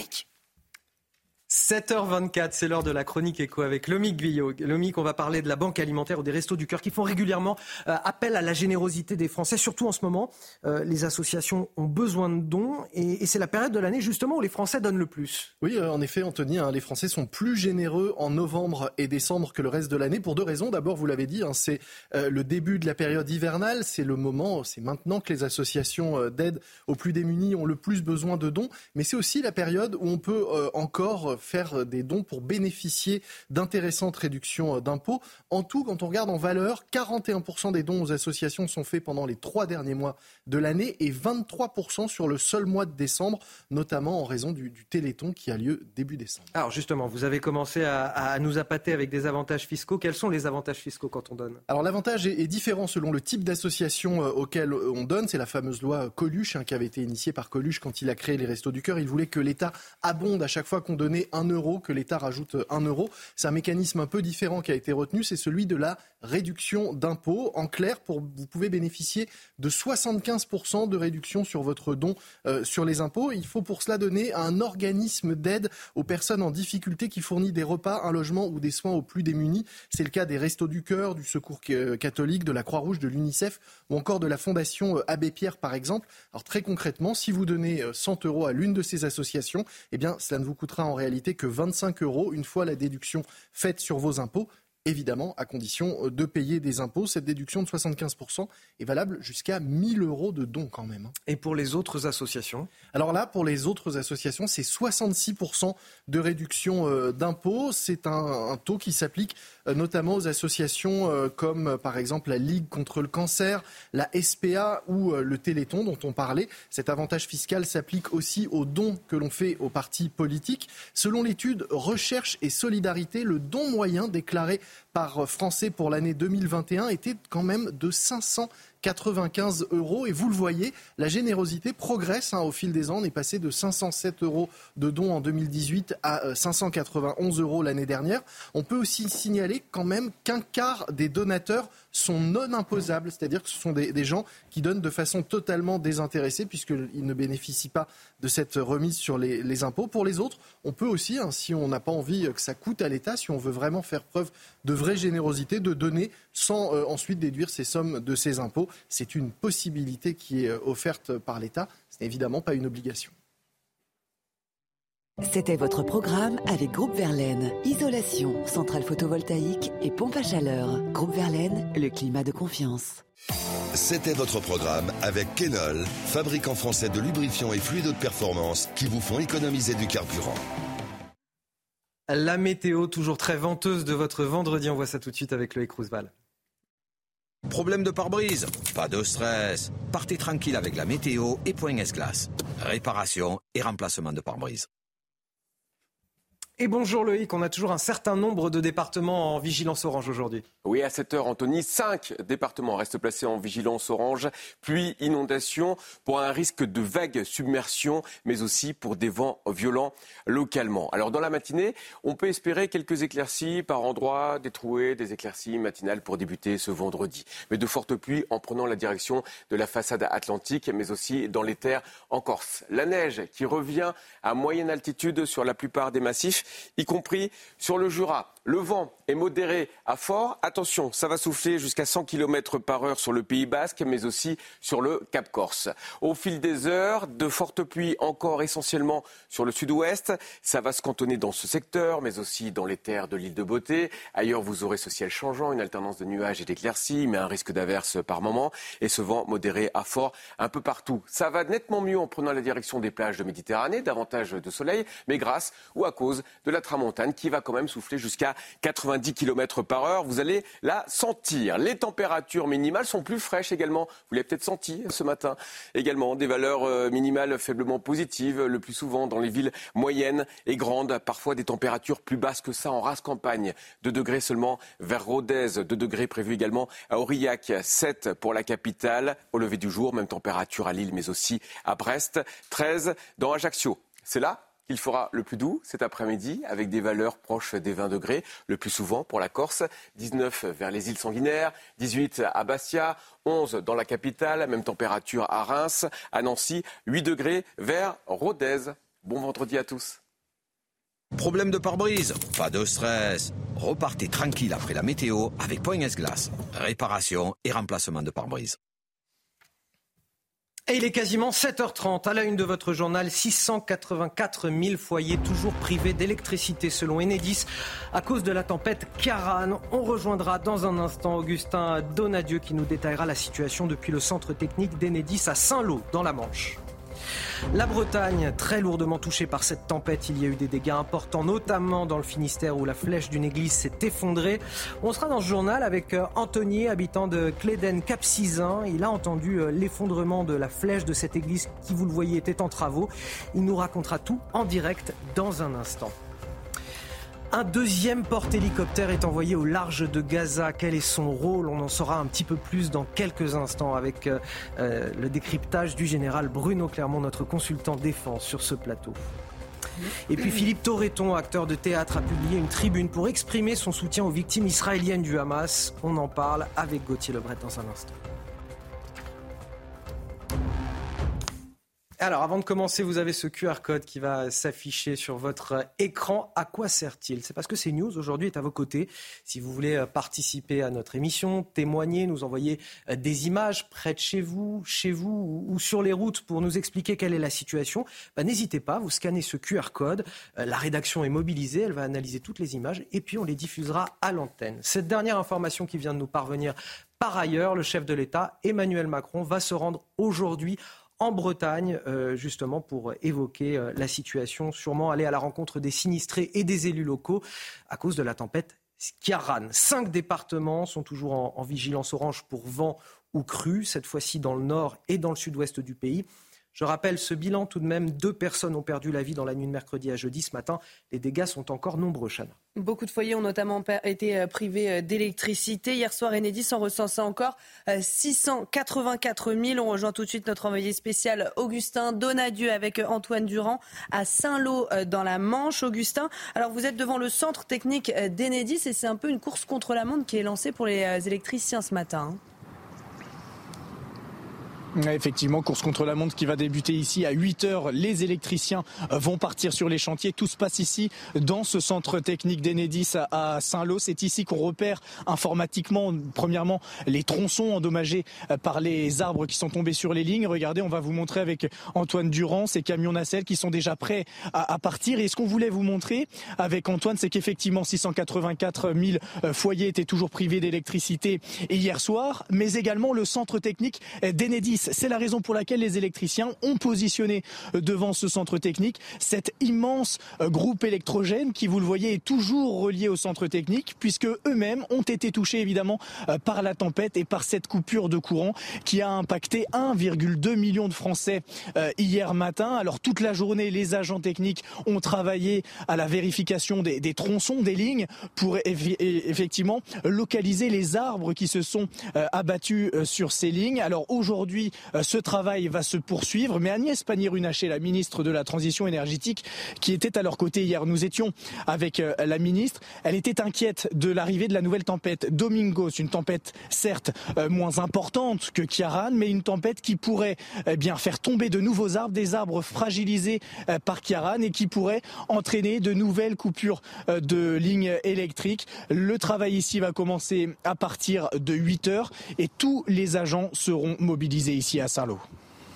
Merci infiniment Augustin Donadieu. Merci également Antoine Durand qui vous accompagne et qui est derrière la caméra ce matin. Nous sommes en direct avec euh, Anthony. Bonjour, vous êtes euh, habitant de Cléden Capcizin. Si je prononce bien, vous, me corrigerez euh, si ce n'est pas le cas. C'est dans le département du Finistère. bonjour à vous. Racontez-nous tout d'abord ce que vous avez vécu ces dernières 24 heures. Je crois que ça a été assez impressionnant parce que la flèche de l'église de votre commune s'est effondrée et vous, vous avez entendu tout ça depuis votre domicile. Tout à fait, je suis à côté et euh, à partir de à partir de 2 heures du matin, un grand bruissement, euh, ruissellement de, cailloux qui s'effondrait suite à suite euh, à l'échafaudage qui était chahuté quoi. Et donc à force de, bouger l'échafaudage dans tous les sens, ça fait ça fait descendre les pierres et, ensuite les, et ensuite un ruissellement comme ça pendant pendant une demi-heure euh, et, puis après, bon, euh, tout le temps le bruit sans cesse, comme, un, comme dans, être dans un wagon. Et, euh, et toujours ce bruit quoi, incessant du vent. Anthony, vous avez, vous avez eu le souvenir d'avoir déjà vécu quelque chose comme ça dans votre département? Ici, non. Ici, c'est la première fois. Donc, on n'a plus d'électricité, les arbres sont tous abattus, les toitures, les toitures, toutes les maisons ont été touchées, impactées. Voilà. Et là, c'est euh, là le vent. Euh, bon, c'est pas forcément le vent qui a fait tomber euh, le, clocher et la cloche. C'est plutôt l'échafaudage qui a fait descendre. Le, fait que l'échafaudage était chahuté comme ça, ben, ça a fait les pierres étaient, décelées. suite à la rénovation, ça a fait tomber l'échafaudage. ça a fait tomber la cloche, pardon. Voilà. Et, vous me disiez, l'électricité est, est, toujours coupée, elle n'a pas encore été rétablie. Il y a d'autres dégâts matériels importants dans votre commune? Ben, euh, ah oui, des dégâts, il y a des bâtiments, ouais, ouais, ça, il y a des dégâts ici. Nous, on est en catastrophe. Hein. L'église, là, elle est en péril éminent aussi, il hein, ne faut pas croire. Euh, son axe, sa tour a été, a été, a été désaxé hein. suite, au, suite aux tous les gravats qu'elle a reçus. Euh, c'est, oui, oui. J'ai dépensé pour mes voisins, Karine particulièrement, sans électricité depuis deux jours, 87 ans. Voilà, on n'a pas d'électricité on imagine des réparations qui vont coûter cher pour tout le monde et, pour la commune, notamment pour, euh, pour euh, votre Église. Merci euh, Anthony d'avoir accepté de, témoigner sur notre antenne ce matin. La tempête Karan, on entendait déjà le, vent derrière vous. Anthony a également fait de, lourds dégâts dans le reste de l'Europe. Deux personnes sont mortes en Belgique, dont un enfant ukrainien de 5 ans. Une personne est également décédée en Espagne, en plein centre de Madrid. Une autre personne en Allemagne et une autre aux Pays-Bas. La tempête Karan se dirige petit à petit vers le nord du continent et s'éloigne progressivement de la France. Alors, à la une de l'actualité, bien sûr, euh, le conflit au Proche-Orient, et on en parle avec vous, Général euh, Bruno Clermont.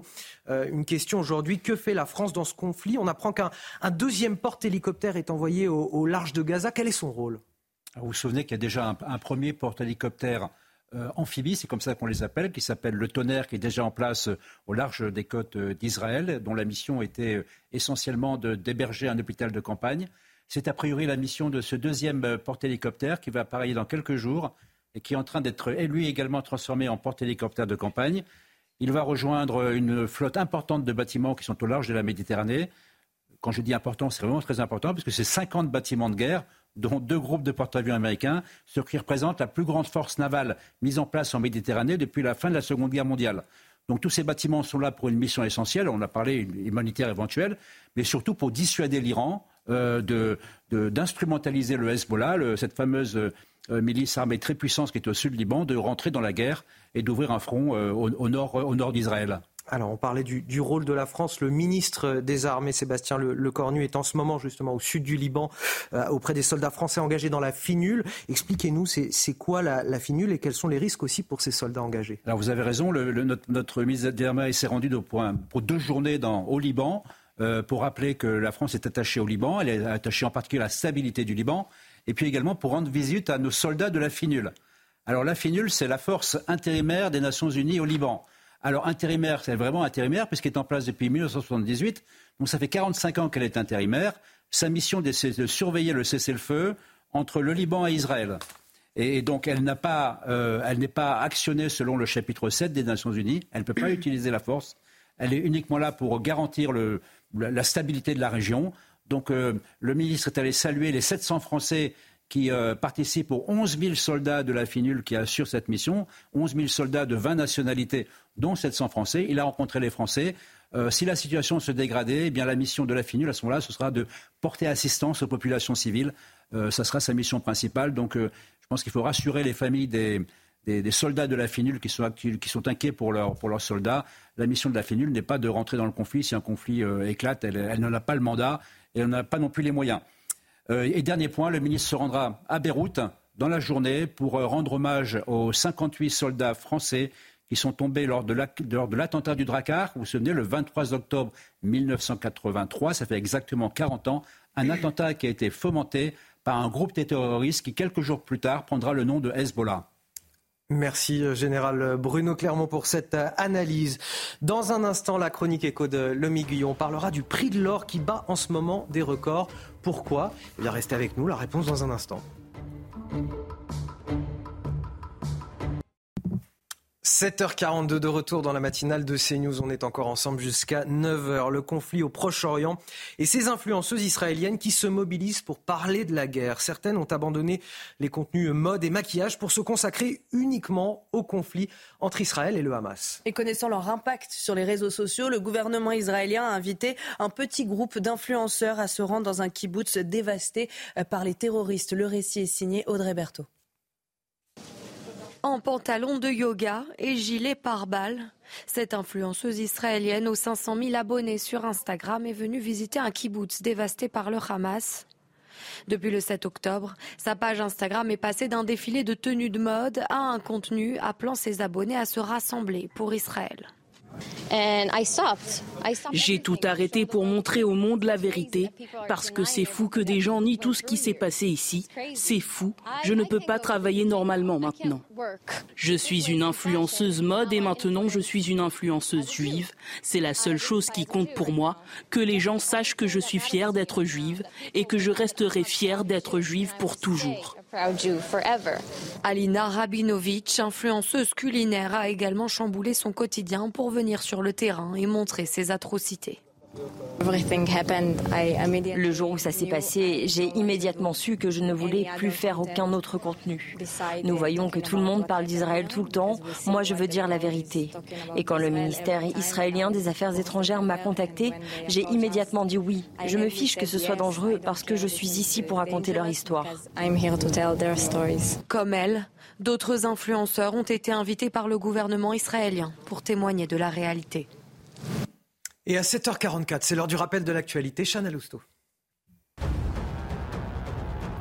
78% des Français considèrent que l'islamisme est une menace pour la France. C'est ce que révèle notre dernier sondage euh, CSA pour CNews qu'on vous dévoile ce matin. Tous les sondés sont majoritairement d'accord avec cette idée, peu importe leur proximité politique, à une exception près, la France insoumise qui considère à 54% que l'islamisme, qui je le rappelle a tué notamment 129 personnes au Bataclan, n'est pas une menace pour la France.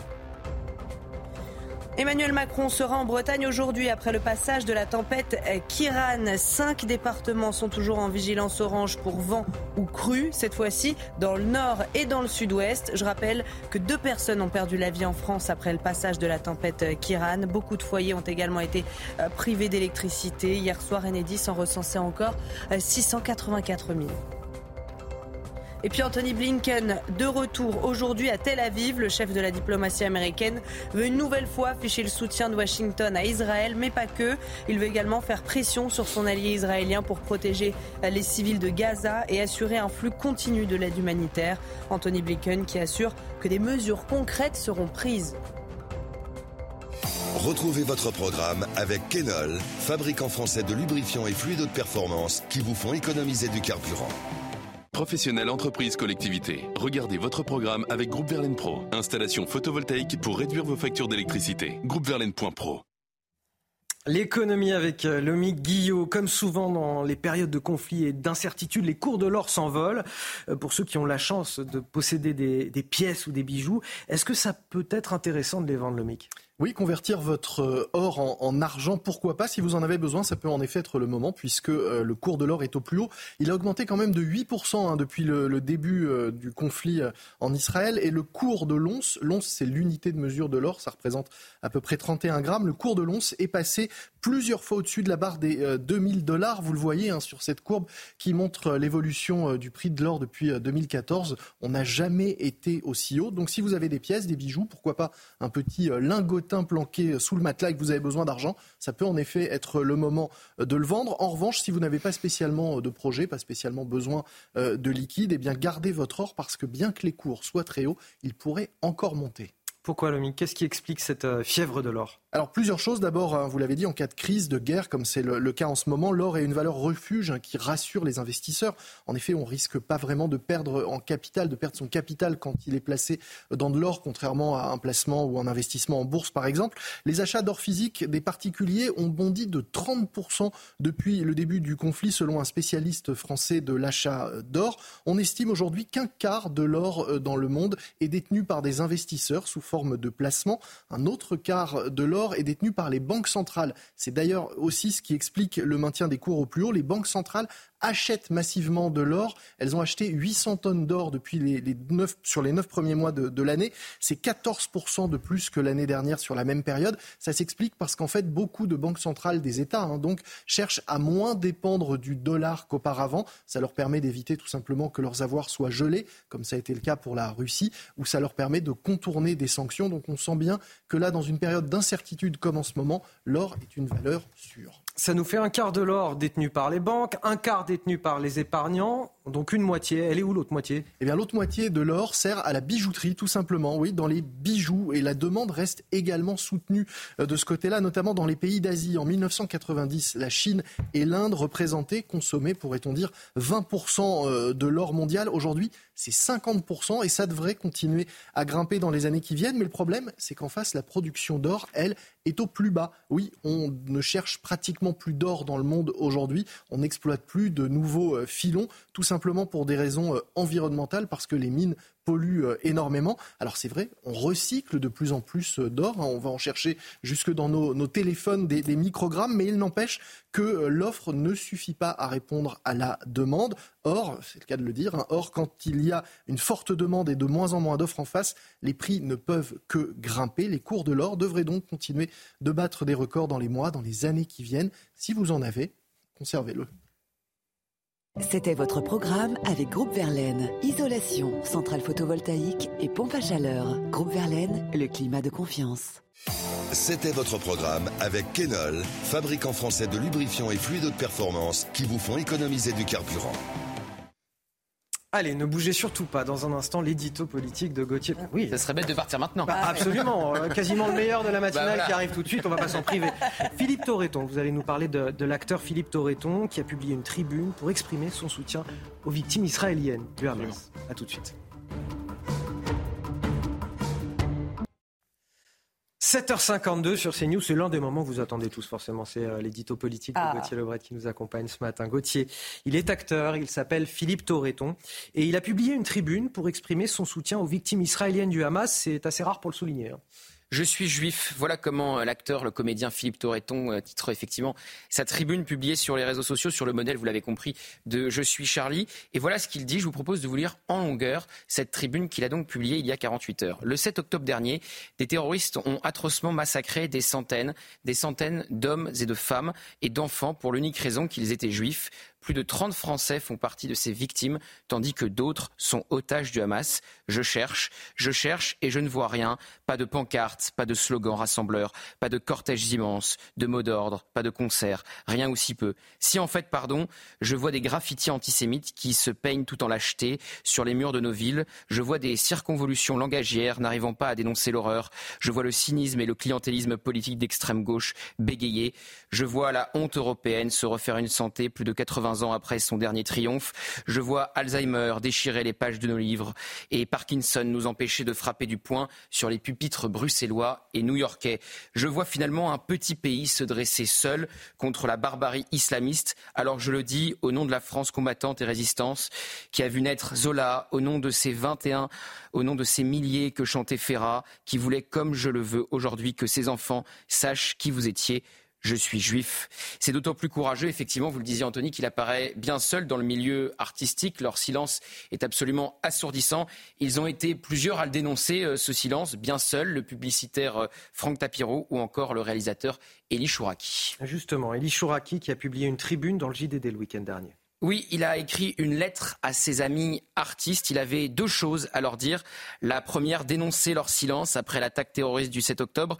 Et ensuite répondre à la tribune de l'humanité qui demandait, un cessez-le-feu immédiat à Gaza et qui condamne tous les crimes de guerre du Hamas et du gouvernement israélien, les mettant sur le même plan, signé par 93 artistes, dont euh, Juliette Binoche, Adèle Haenel, Eric Cantona, ancien footballeur, devenu acteur, ou encore Guillaume Meurice, au cœur d'une polémique cette semaine, et Annie Ernaux, prix Nobel de littérature, soutien de Jean-Luc Mélenchon. Elie Chouraki écrit que le journal Humanité n'emporte que le nom, car je cite, c'est un journal qui a déifié Staline et les génocidaires communistes avant de, avant de, vouer aux gémonies l'État d'Israël et euh, son peuple, simplement parce qu'ils sont. Elie Chouraki a continué à leur répondre dans Punchline chez Laurence Ferrari. On ne peut pas signer des choses en se laissant entraîner par Roquella Diallo, qui est aussi co-signataire, par notre euh, prix Nobel de littérature qui euh, euh, n'a pas une tendance voilà, pour, mhm. pour, de sympathie pour Israël. il faut faire attention à ce qu'on fait. Je connais beaucoup de gens qui ont signé. C'est des gens sympathiques, merveilleux. C'est pour ça que j'ai traité les choses de cette façon, pour leur montrer que comment dire que les choses n'étaient pas aussi simples que ça, qu'on ne pouvait pas simplement dire tout est blanc et tout est noir. En plus, j'ai été extrêmement choqué. Mhm. Il y a eu le 7 octobre. Silence radio des, euh, artistes. Pendant deux semaines. Elie Chouraki, Philippe Torreton, on peut aussi euh, citer l'animateur Arthur, qui est lourdement euh, menacé sur les réseaux sociaux. C'est à peu près les seuls qui ont osé briser l'omerta et prendre la parole. C'était l'édito politique de Gauthier Lebret. Merci euh, Gauthier. Un rendez-vous à ne pas rater tout à l'heure à 8h15. La grande interview sur CNews et sur Europe 1. Stanislas Guérini sera mon invité, ministre de la Transformation et de la Fonction publique. Tout de suite, la météo. Loïc Rousseval. Problème de pare-brise? Pas de stress. Partez tranquille avec la météo et Point S-Glace. Réparation et remplacement de pare-brise. Une météo toujours très venteuse ce week-end. On a encore des départements en vigilance orange, Loïc. Bonjour Anthony, bonjour à tous. Oui, cinq départements exactement placés en vigilance orange pluie inondation pour des vents violents, mais aussi pour un risque de vague submersion. Ce matin, les plus fortes pluies sont présentes vers la façade atlantique, mais aussi dans les terres. En Corse, vous remarquez la neige qui revient à moyenne altitude sur la plupart des massifs, à partir de 1200 mètres sur le Jura. Sinon, une alternance de nuages et d'éclaircies, quelques trouées, c'est vrai, beaucoup d'averses, et ce vent modéré à fort sur l'ensemble des côtes. Ça va quand même souffler jusqu'à 100 km par heure sur le Pays Basque, mais aussi sur le Cap Corse. Ensuite, les fortes pluies seront présentes sur le sud-ouest. Ça va se cantonner également au centre de l'île de Beauté. Ailleurs, vous aurez un ciel changeant, des nuages, des éclaircies, des averses par moments. Ça recommence. Et ce vent modéré à fort un peu partout. Ça va nettement mieux sur les plages de Méditerranée, grâce ou à cause de la tramontane, puisque ça va quand même souffler en rafale jusqu'à 90 km par heure. Une ambiance nettement plus fraîche pour terminer cette semaine de travail ou de vacances. Des valeurs matinales faiblement positives dans les grandes villes et les villes moyennes. Parfois des valeurs faiblement positive, proche du zéro en race campagne, 2 degrés seulement vers Rodez, 7 à Paris, même température à Lille, 13 en revanche à Ajaccio. C'est là qu'il fera le plus doux au meilleur de la journée jusqu'à 19 degrés, comptez 11 degrés à Paris, à Bourges, mais aussi à Clermont-Ferrand et à Lyon, des températures en baisse. On continue avec la suite du week-end ou la fin des vacances de la Toussaint, c'est selon. Alors on va retrouver de l'instabilité effectivement pour euh, samedi. Vous remarquez euh, ces pluies fortes du sud-ouest jusqu'aux frontières de l'Est avec un nouveau coup de vent prévu avec la tempête Domingos, nommée par les Espagnols. Des rafales qui pourraient atteindre les 120, 130 km par heure, par exemple, sur le centre-ouest. À partir de dimanche, petite amélioration. Des éclaircies par moment, je vous rassure, mais un risque d'averse. Toujours du vent, davantage de soleil, de ciel bleu sur les plages de Méditerranée. Par avance, bonne fin de semaine à tous. Problème de pare-brise? Pas de stress. Repartez tranquille après la météo avec Point S-Glace. Réparation et remplacement de pare-brise. 7h59, bon réveil à tous ceux qui nous rejoignent. La matinale, c'est euh, jusqu'à 9h sur CNews avec Chana Lousteau, avec Gauthier Lauret, avec le général Bruno Clermont et Lomic Guillot pour toute l'économie. Voici les titres de votre journal. Emmanuel Macron se rend en Bretagne aujourd'hui. Au lendemain de la tempête Karan, le président vient remercier les forces de secours, échanger avec les habitants. CNews est justement ce matin aux côtés des sinistrés. Beaucoup de foyers sont encore privés d'électricité, des transports perturbés, des routes barrées, conséquence de ces vents qui ont soufflé parfois jusqu'à plus de 200 km/h.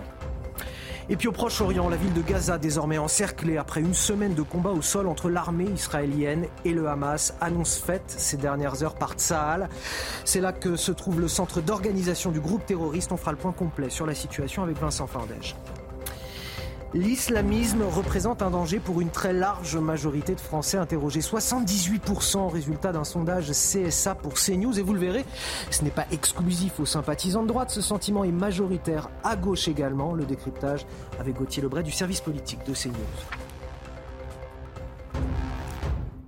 Alors avant de commencer, vous allez avoir ce QR code qui va s'afficher sur votre écran. À quoi sert-il? Parce que CNews est aux côtés euh, des sinistrés, des Français ce matin. Si vous voulez participer à la mission, euh, témoigner, nous montrer les images près de chez vous, sur les routes, euh, nous faire constater les dégâts, vous n'hésitez pas, vous scannez ce QR code. La rédaction est mobilisée, elle va tout visionner et puis on diffusera toutes ces images ensuite. Emmanuel Macron, justement, je vous le disais, se rendra en Bretagne aujourd'hui, cet après-midi, après le passage de la tempête Karan. On a toujours cinq départements dans le pays qui sont en vigilance orange pour vent ou crue, cette fois dans le nord et le sud-ouest.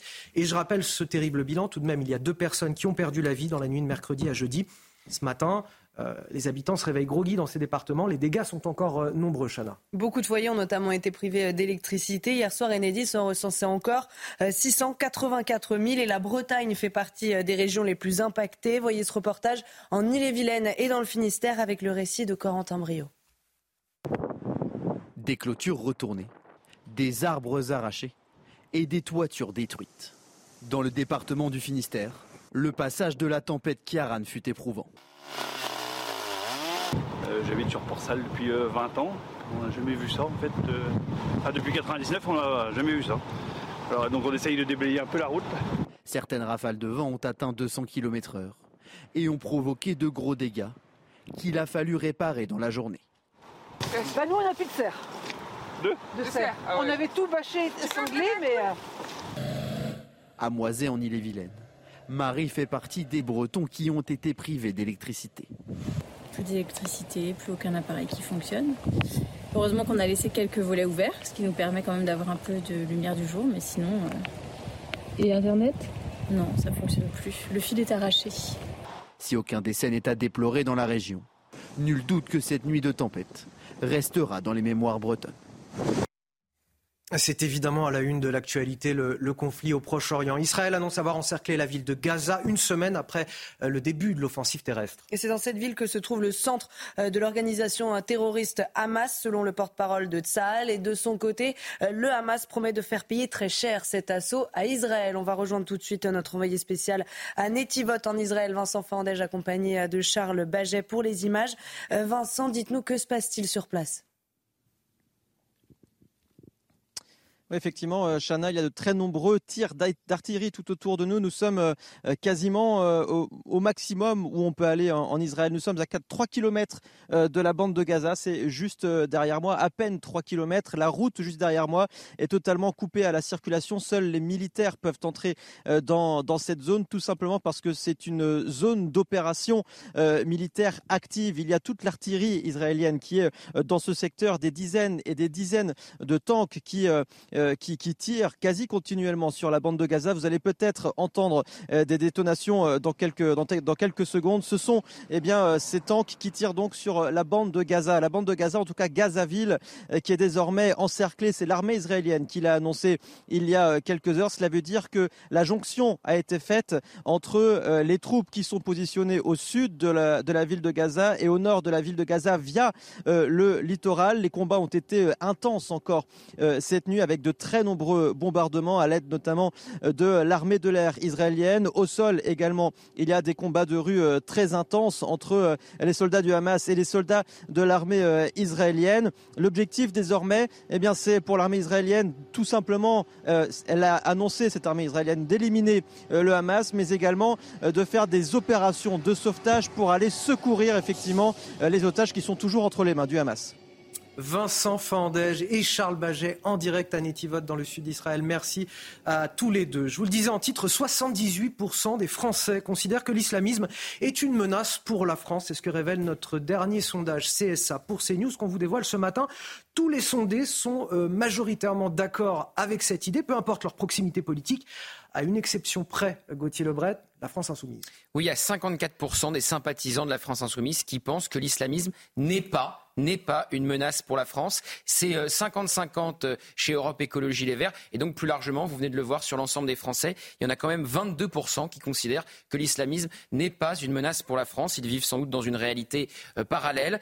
Alors, les enfants de l'école juive de Toulouse, le militaire Imad Ibziaten, les journalistes de Charlie, les Parisiens en terrasse et au Bataclan, les Niçois le 14 juillet 2016, Samuel Paty, Dominique Bernard, tous tous assassinés par l'islamisme, mais il y a donc ces 22, 22% de Français qui pensent que ce n'est pas une menace pour la France, des somnambules qu'il est temps de réveiller. Merci pour cet édito Gauthier Lebret. Vous restez avec nous sur CNews dans quelques instants. Stanislas Guérini, ministre de la Transformation et de la Fonction publique, sera mon invité dans la grande interview sur CNews et sur Europe 1 tout de suite.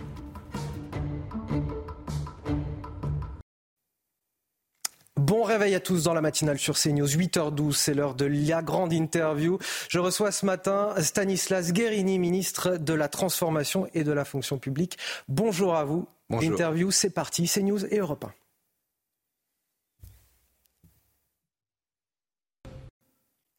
Bonjour Stanislas Guérini, ministre de la Transformation et de la Fonction publique. Bonjour. Je voudrais tout d'abord parler avec vous d'un sujet d'actualité, la tempête Kiaran. Le jour d'après, beaucoup de foyers sont encore privés d'électricité aujourd'hui, des transports publics perturbés, des routes barrées, conséquence de ces vents qui ont soufflé jusqu'à 200 km heure. Il y a même eu euh, deux décès. Emmanuel Macron se rend euh, en Bretagne aujourd'hui auprès des sinistrés, auprès des forces de secours euh, également. Est-ce qu'on peut dire aujourd'hui que le pire a été évité? Probablement oui, c'est toujours difficile à, dire quand deux de nos euh, compatriotes ont perdu la vie et je veux avoir une pensée pour, euh, pour eux, pour leur famille, euh, évidemment, c'est toujours un drame quand cela arrive, mais oui, par rapport à l'ampleur de la tempête que nous avons vécue, quand on compare aux tempêtes précédentes qui avaient déferlé sur notre territoire, on peut dire effectivement qu'il y a eu une mobilisation exceptionnelle. Je veux saluer l'ensemble des agents publics qui ont été mobilisés, ils ont été très nombreux. Il y a 13 500 sapeurs-pompiers qui sont euh, intervenus, 3 500 fois. Il y a des dispositifs pour adapter notre société à ces phénomènes euh, climatiques, pour pouvoir alerter nos concitoyens. Euh, dans la nuit, au cœur de la tempête, beaucoup de nos concitoyens ont reçu des SMS pour leur indiquer qu'ils étaient dans une zone dangereuse, il ne fallait pas sortir. Donc on voit bien que grâce à cette mobilisation exceptionnelle, notre société s'adapte et fait face aux pires événements climatiques. Je crois qu'il faut se préparer. Évidemment, on voit bien que l'intensité de ces épisodes, du fait du changement climatique aussi, euh, monte euh, un peu à chaque fois. Et donc, on a besoin d'adapter notre société et de mobiliser toutes les forces vives de, la nation. Stanislas Guérini, avant de revenir en France, tout d'abord un, mot sur le conflit au Proche-Orient entre Israël et, le Hamas. Plusieurs experts mandatés par l'ONU ont alerté hier sur un grave risque de génocide du peuple palestinien. Euh, génocide, c'est un mot très fort. C'est l'intention de détruire en tout ou en partie un groupe national, ethnique ou religieux. Ça veut dire que euh, ces experts de l'ONU pourraient prêter à Israël d'autres intentions bien plus grave euh, que celle de sa propre sécurité. Est-ce que le mot génocide, selon vous, est un terme mesuré et responsable? Non, il ne me semble pas euh, adapté. Euh, la position française, celle que le président de la République a toujours été extrêmement claire. Il faut dire les choses. Israël a le droit de se défendre. Israël a vécu les pires attentats terroristes d'un groupe, le Hamas, terroriste, qui est venu sur son sol, celui d'une démocratie, tués, exterminés, justement là avec euh, des intentions de faire euh, disparaître une partie de la population parce qu'ils étaient juifs. Il faut dire les choses. Et la position de la France a toujours été claire. Israël a le droit de se défendre dans le cadre des règles internationales. Ces experts de l'ONU mettent de l'huile sur le feu en, utilisant ce mot Je ne sais pas, je ne veux pas le commenter euh, au-delà. On rappelle l'antisémitisme en France. la position de la France. La position de la France, c'est le respect pour Israël au droit de se défendre dans le cadre du droit international, du droit humanitaire, c'est aussi de ne pas confondre le Hamas, qui est un groupe terroriste, et le peuple palestinien. Mmh. Euh, les victimes civiles, euh, elles ont la même valeur, qu'elles soient palestiniennes ou euh, israéliennes. C'est pour ça que la France est engagée, justement, pour qu'il y ait ce corridor humanitaire, pour qu'il y ait une trêve humanitaire.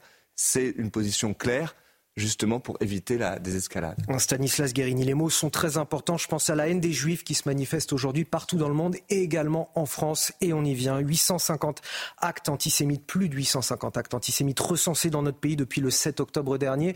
Euh, c'est davantage, euh, bien davantage que sur l'ensemble de l'année dernière. Des croix gammées, des étoiles de David sur les bâtiments, des chants de haine envers les Juifs entonnés dans le métro parisien. Plus grave encore, des menaces et des agressions contre les personnes. Stanislas Guérini, quand on est quand on en est là dans notre société aujourd'hui Est-ce qu'il n'est pas déjà trop tard? Je crois qu'il n'est jamais euh, trop tard, mais il faut ouvrir les yeux sur le fait euh, qu'il y a un antisémitisme euh, qui ressurgit, qui est présent dans notre pays, qui est latent, qui n'est pas, contrairement à ce que je peux entendre parfois, l'importation du conflit dont vous venez de me parler entre Israël et la Palestine. ces actes antisémites, cette résurgence d'actes antisémites, elle intervenait dès le 7 octobre, au moment où Israël était touché en son cœur et 1400 euh, Israéliens perdaient la vie parce qu'ils étaient juifs, euh, justement. Et c'est l'affaire de tous. Quelle est la source de l'antisémitisme aujourd'hui, si ce n'est pas le conflit bien qu'il y a aujourd'hui des formes déguisées d'antisémitisme. Dans des manifestations, euh, on ne crie pas forcément mort aux juifs, on crie nique les juifs. on ne dit pas forcément sale juif, on dit sale sioniste. Et un certain nombre le dénoncent depuis plusieurs années.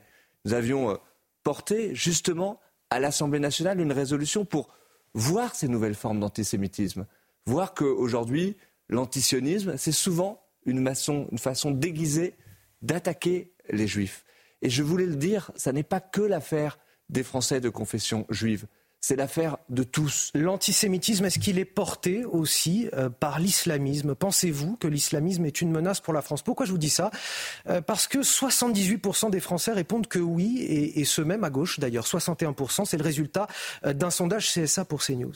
Bah, ce qui est étonnant, c'est qu'on ne soit pas à 100% à répondre que l'islamisme, c'est une menace pour notre pays, sans jamais confondre l'islam et le droit de pratiquer une religion. C'est le cas de la laïcité et l'islamisme, qui est un projet euh, politique et un projet évidemment euh, menaçant pour notre pays.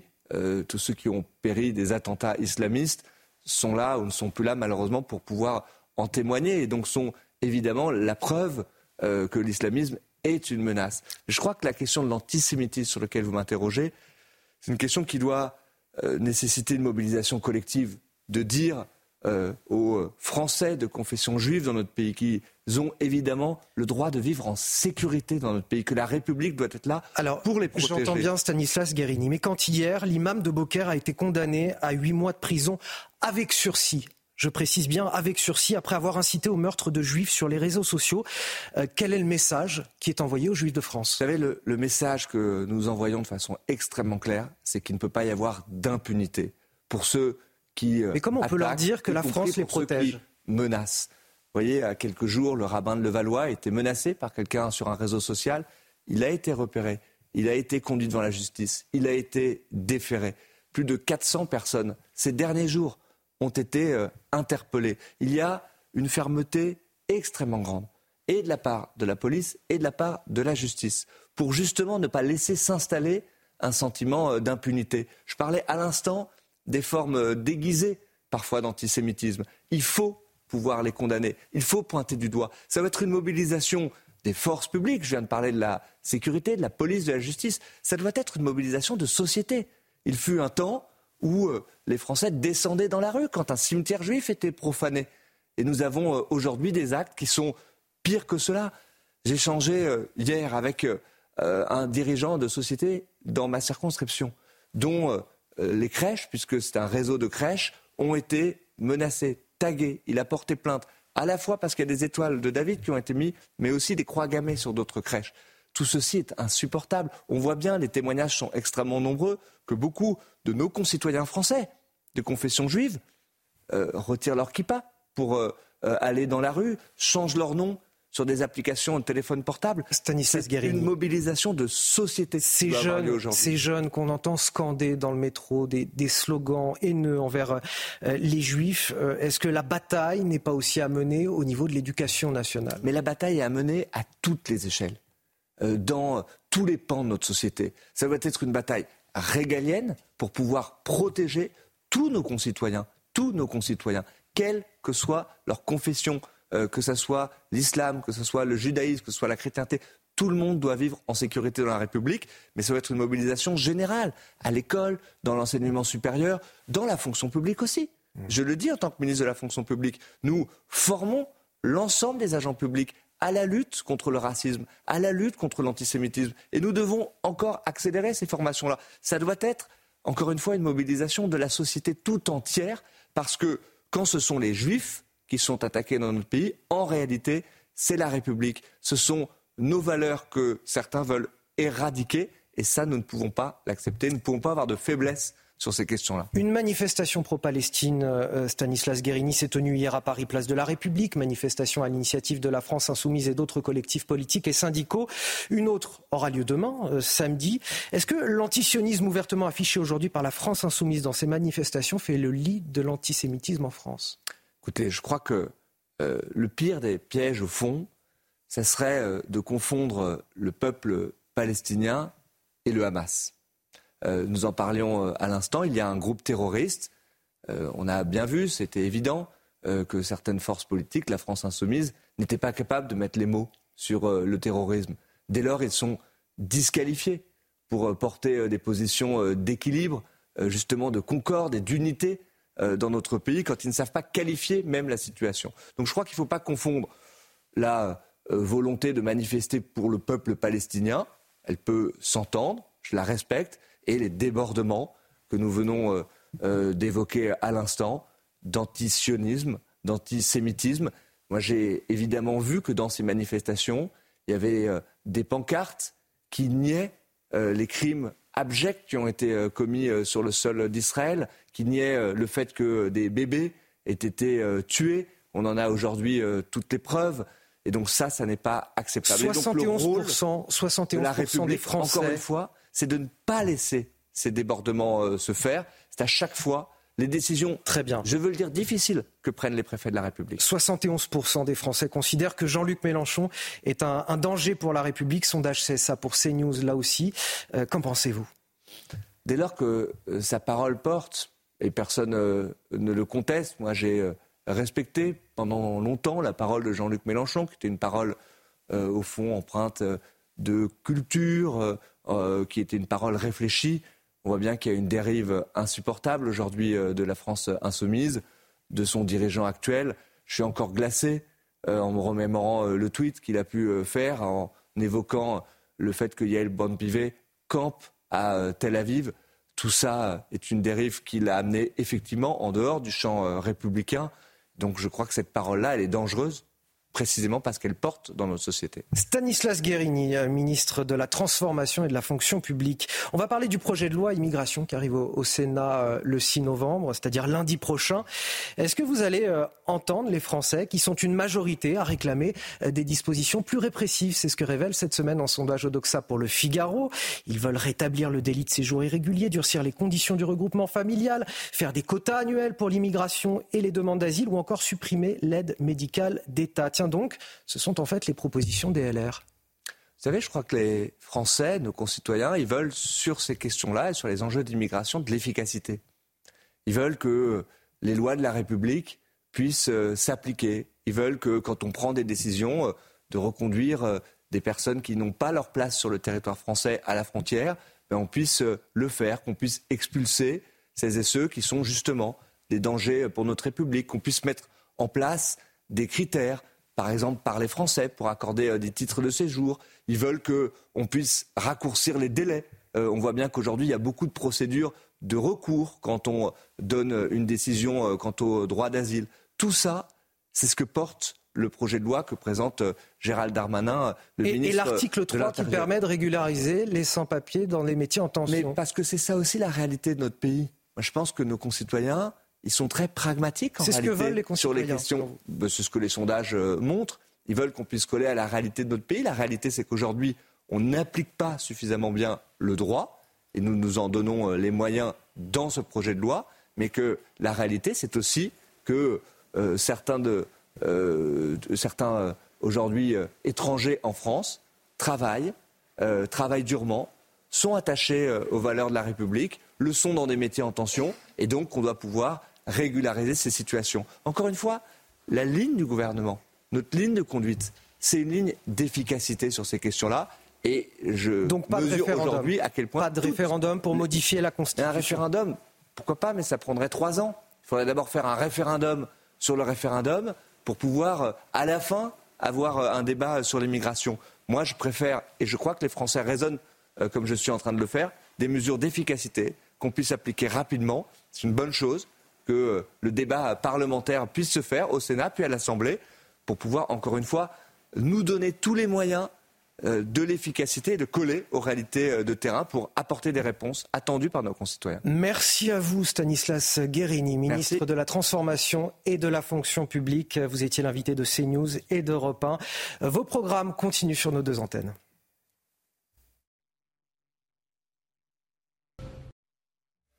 8h27 sur CNews de retour dans la matinale. 684 000 foyers sont toujours privés d'électricité selon euh, Enedis à cause de la tempête Kiaran. Augustin Donadieu nous détaillera la situation depuis le centre technique d'Enedis à Saint-Lô dans la Manche. Ce sera dès le début de ce journal. La Normandie a aussi été euh, secouée par les vents violents de la tempête Kiaran. Il y a eu des dégâts importants, notamment dans la Manche. Nous serons avec euh, Xavier Brunetière, préfet de la Manche, pour en parler. Et puis au Proche-Orient, la ville de Gaza est désormais encerclée après une semaine de combats au sol entre l'armée israélienne et le Hamas. annonce faite ces dernières heures par Tsal, c'est là que se trouve le centre d'organisation du groupe terroriste. Et puis enfin, Jean-Luc Mélenchon est-il un danger pour la République? C'est en tout cas ce que pense une majorité de Français, 71%. Le fondateur de la France insoumise qui s'est fait remarquer pour ses positions clivantes sur le conflit au Proche-Orient. Le décryptage à suivre sur ce plateau, bien sûr avec Gauthier Lebret du service politique de CNews.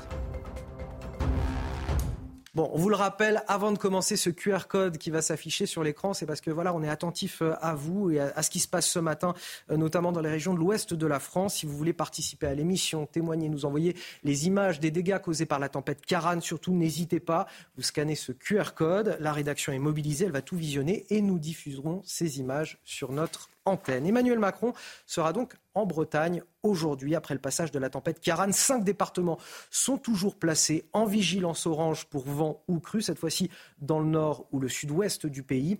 Je rappelle tout de même ce bilan terrible. On a eu deux personnes qui ont perdu la vie dans la nuit de mercredi à jeudi. Et ce matin, les dégâts pour les habitants sont encore nombreux, Chana. Et beaucoup de foyers ont notamment été privés euh, d'électricité. Hier soir, Enedis en recensait encore 684 euh, 000. On rejoint tout de suite notre envoyé spécial Augustin Donadieu avec Antoine Durand pour les images à Saint-Lô dans la Manche. Augustin, vous êtes euh, devant le centre technique d'Enedis et c'est une véritable course contre la montre qui est lancée ce matin pour les électriciens.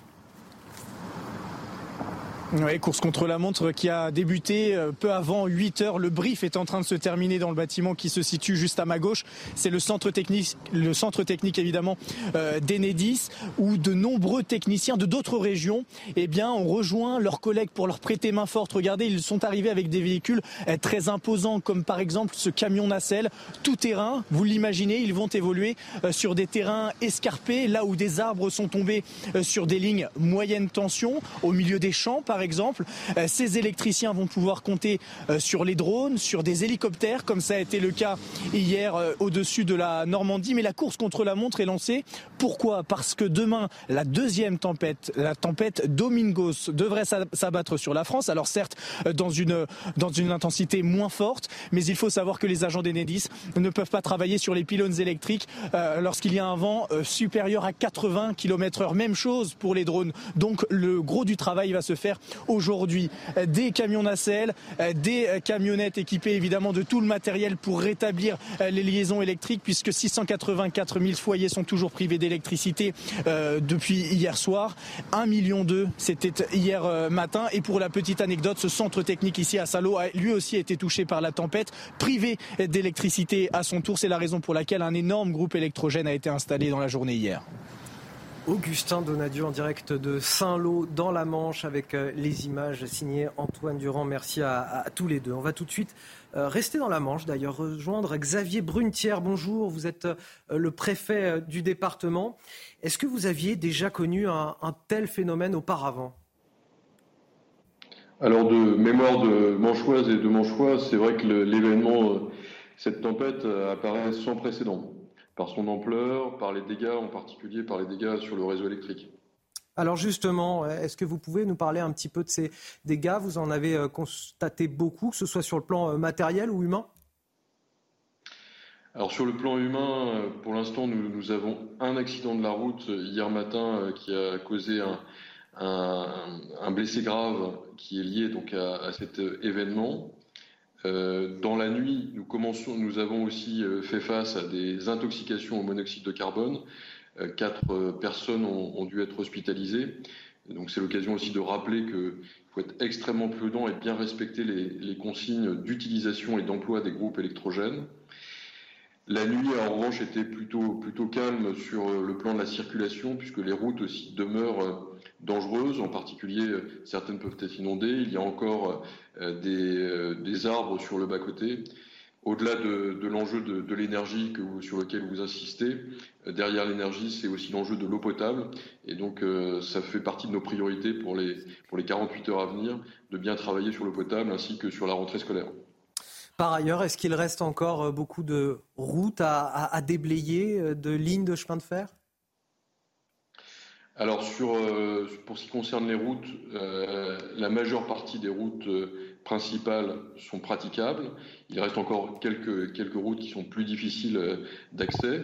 Aujourd'hui, les sapeurs-pompiers, renforcés par, par des renforts, une colonne de renforts du centre, Val-de-Loire, et par euh, une unité de la sécurité civile, euh, les sapeurs-pompiers vont intervenir pour continuer à ouvrir des routes et également pour bâcher des, habitations. Et s'agissant de, des transports ferroviaires, aujourd'hui, la ligne Cherbourg-Paris va être suspendue puisqu'il y a des travaux qui sont nécessaires pour RTE.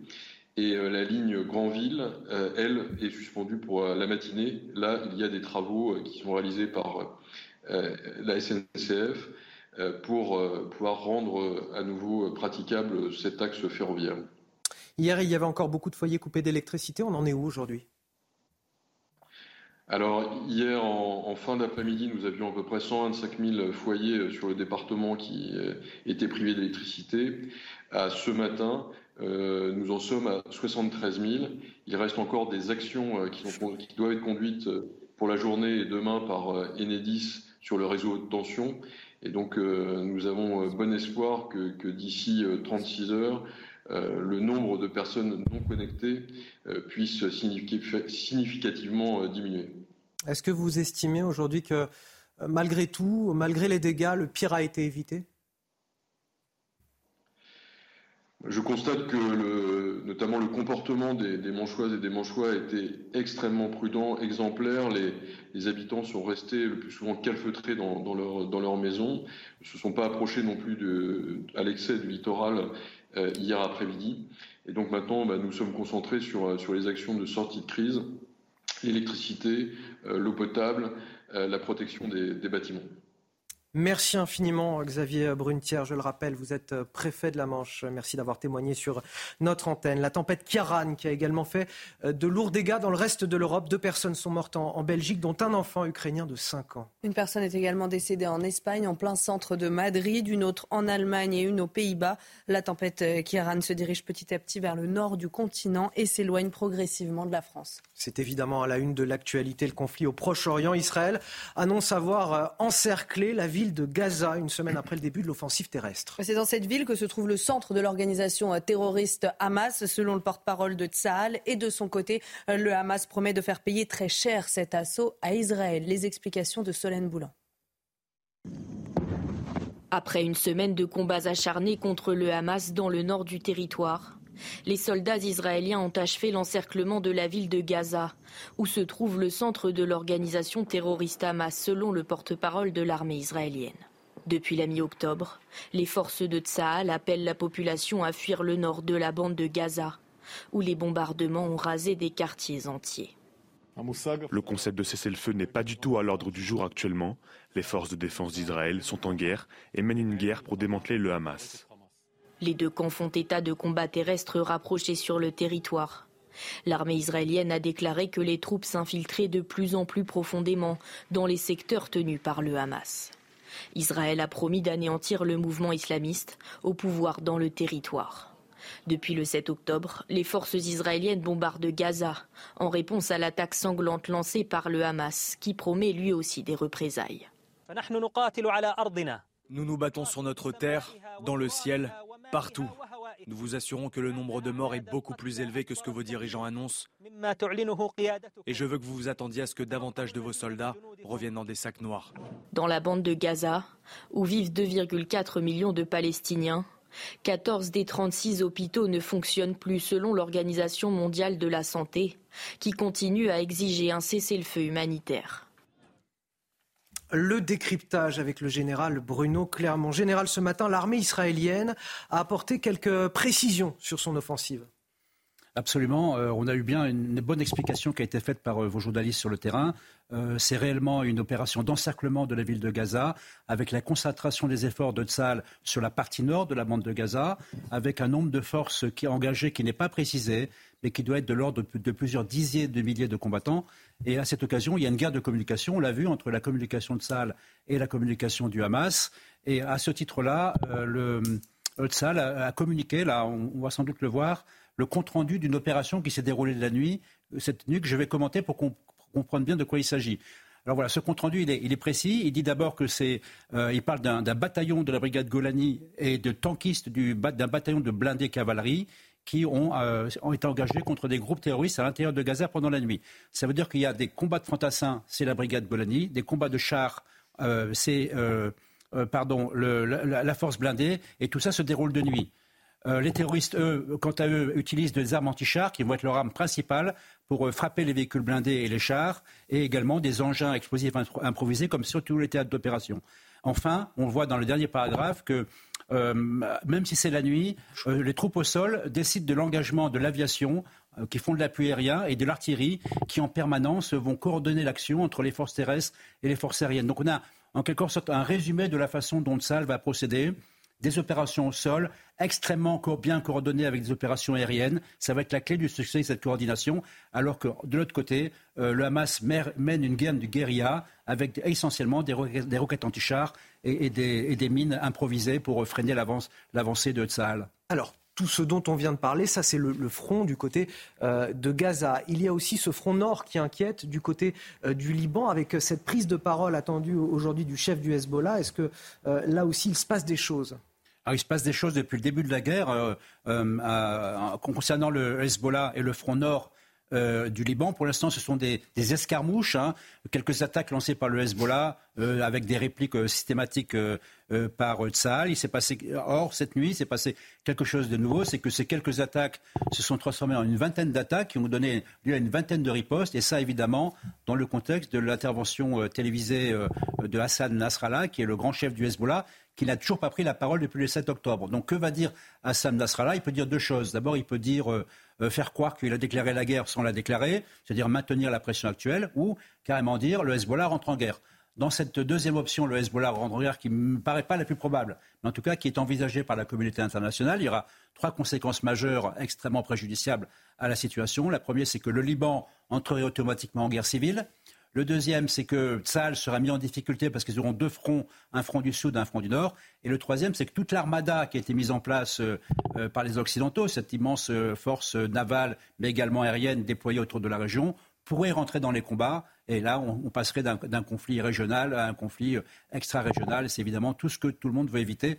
Donc tout le monde attend le, le discours d'Hassan Nasrallah qui aura lieu dans quelques heures l'éclairage précieux du général Bruno Clermont. Euh, merci euh, infiniment. Le conflit entre Israël et le Hamas, qui a évidemment, évidemment des conséquences économiques. À Jérusalem, par exemple, les touristes ont déserté les rues. Et ça impacte directement les commerçants. Vous allez voir que certains ont décidé de rester ouverts malgré tout. Aminat Adem. Suite à l'escalade du conflit entre l'Israël et le Hamas, le tourisme est en berne à Jérusalem.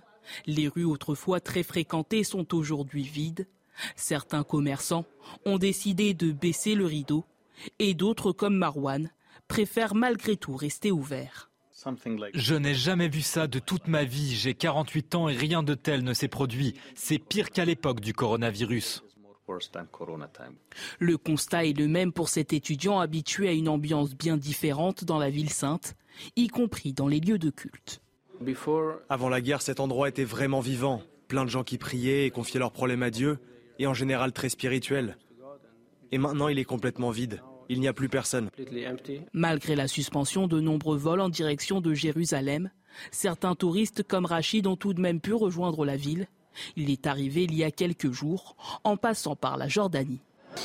C'est assez bizarre d'être un touriste ici en ce moment, mais je comprends les deux côtés, parce que les deux côtés souffrent. Avant le 7 octobre, de Jérusalem à Tel Aviv en passant par Bethléem, Près de 3 millions de touristes étaient venus visiter le pays. Et puis l'impact de ce conflit en France également. La communauté juive est de plus en plus menacée depuis le 7 octobre désormais. Les actes antisémites se multiplient un petit peu partout dans le pays. Hier, Agar, une mère de famille franco-israélienne, a témoigné sur CNews. Alors elle ne veut pas céder à la peur et refuse euh, de se cacher, mais au vu du contexte actuel, elle n'a pas eu d'autre choix que de changer ses habitudes. Écoutez. Mes enfants, euh, je leur demande de ne pas rester en groupe euh, à l'extérieur, d'être, euh, de rester plutôt chez des amis s'ils veulent sortir. Euh, de quand je vais dans une épicerie cachère, j'y vais seule. Je n'y vais pas accompagnée de mes enfants. Et j'accompagne ma fille à l'école. je regarde partout. partout. Je suis, je lui tiens la main. Je, je, je suis inquiète. Je vois pas comment on peut considérer que effectivement on peut être tranquille, marcher dans la rue sans être inquiété. pour moi, c'est aujourd'hui, c'est pas possible. Et puis ce nouveau rassemblement pro-palestinien autorisé à Paris. Demain, le cortège s'élancera de la place de la République à, 14h pour rejoindre la place de la Nation aux alentours de 19h. Et le Parti socialiste, plutôt euh, discret jusque-là, a décidé de se joindre à cette marche et appelle à son tour à défiler. Les participants réclament un cessez-le-feu immédiat dans la bande de Gaza. Hier soir, il y avait déjà 2000 euh, personnes rassemblées place de la République euh, à Paris pour soutenir le peuple palestinien. Rassemblement organisé notamment par les élus de la France insoumise. Drapeaux et pancartes de soutien aux Palestiniens à la main. On pouvait entendre des slogans tels que, je cite, Israël assassin, Macron complice. On est face à un génocide. Écoutez.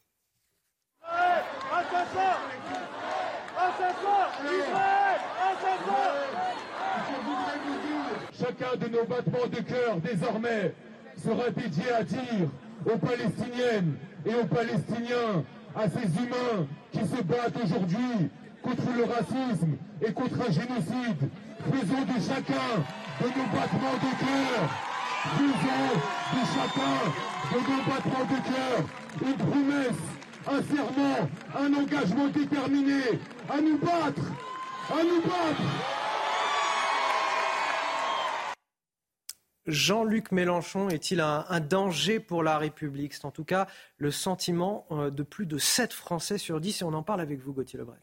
Oui, 71% des Français, pour être très précis, Anthony, effectivement, qui jugent que Jean-Luc Mélenchon est un danger euh, pour la République, contre 28% qui jugent que non. Il a fait 22% à la présidentielle, hein, Jean-Luc Mélenchon. Au moins une partie de ce bloc est encore là. Il n'a pas euh, tout perdu. Il faut pas trop vite céder à la théorie euh, du suicide politique. Il baisse dans les sondages. C'est vrai, il ferait 14% selon un sondage Odoxa pour le Figaro si la présidentielle avait lieu ce week-end. Donc moins évidemment que les 22% qu'il a fait à la présidentielle. Il compte en fait sur un solide bloc communautaire et ensuite un vote utile à gauche comme ce qu'il a fait en 2022. Pour le vote utile à gauche, c'est moins certain parce que vous allez le voir dans, un instant. Ce qui est intéressant, c'est évidemment le résultat de ce sondage à gauche. Bon, à droite, je vous le dis tout de suite, plus de 8 Français sur 10 euh, jugent effectivement qu'il est dangereux euh, pour la République. Et là, vous le voyez, 67% disent qu'il est dangereux pour la République au PS. Pareil, 67% chez Europe Écologie Les Verts, quasiment 7 sur 10. En fait, le plus grand ennemi de la NUPES, de cette alliance à gauche qu'il a voulu, c'est Jean-Luc Mélenchon lui-même. Merci euh, Gauthier Lebret. Tout de suite, votre chronique santé.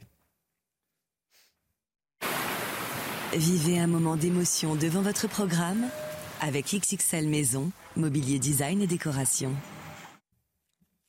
Et cette grande question ce matin, la grippe va-t-elle faire son retour euh, En tout cas, dans les pharmacies, on anticipe, Chana. Oui, les premières personnes commencent déjà euh, à se faire vacciner contre la grippe, comme dans cette pharmacie à Levallois-Perret, dans les Hauts-de-Seine. Reportage de Jean-Laurent Costantini et euh, Tony Pitaro.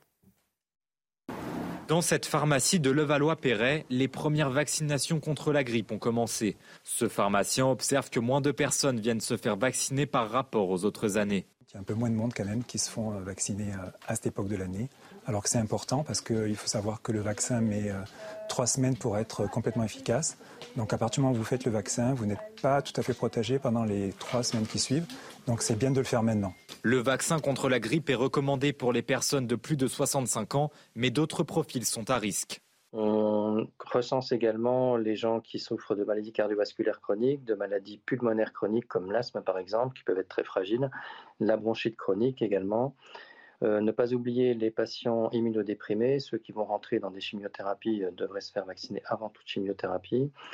Euh, les diabétiques, ceux qui souffrent également d'obésité morbide, c'est un risque particulièrement élevé de complications liées à la grippe. Et enfin, ne pas oublier un dernier point, les femmes enceintes. L'épidémie de grippe démarre le plus souvent fin décembre et dure en moyenne 10 à 11 semaines. C'était votre programme avec XXL Maison, mobilier design et décoration. Alors, un, dernier mot pour finir cette émission. Les, dernières informations qui viennent de nous parvenir sur les conséquences de la tempête Karan. On apprend que 523 000 foyers sont encore euh, privés d'électricité ce matin. C'est déjà un petit peu mieux euh, qu'hier. On a appris aussi dans le courant de cette matinale qu'Emmanuel Macron, Gauthier, se rendait en Bretagne. Quelles sont les étapes de sa vie? Oui, dès qu'il va rentrer euh, d'Asie centrale où il était depuis plusieurs jours, effectivement, il va se rendre en Bretagne avec deux grandes étapes. Aller évidemment soutenir, féliciter pour leur engagement les pompiers qui sont mobilisés depuis 48 heures et puis être aux côtés des sinistrés des Français qui ont été euh, touchés par cette tempête. Allez, un dernier mot pour euh, rappeler. Elle n'était pas là avec nous aujourd'hui, mais elle sera là demain à 10h30. Brigitte Millot. Bonjour, docteur Millot.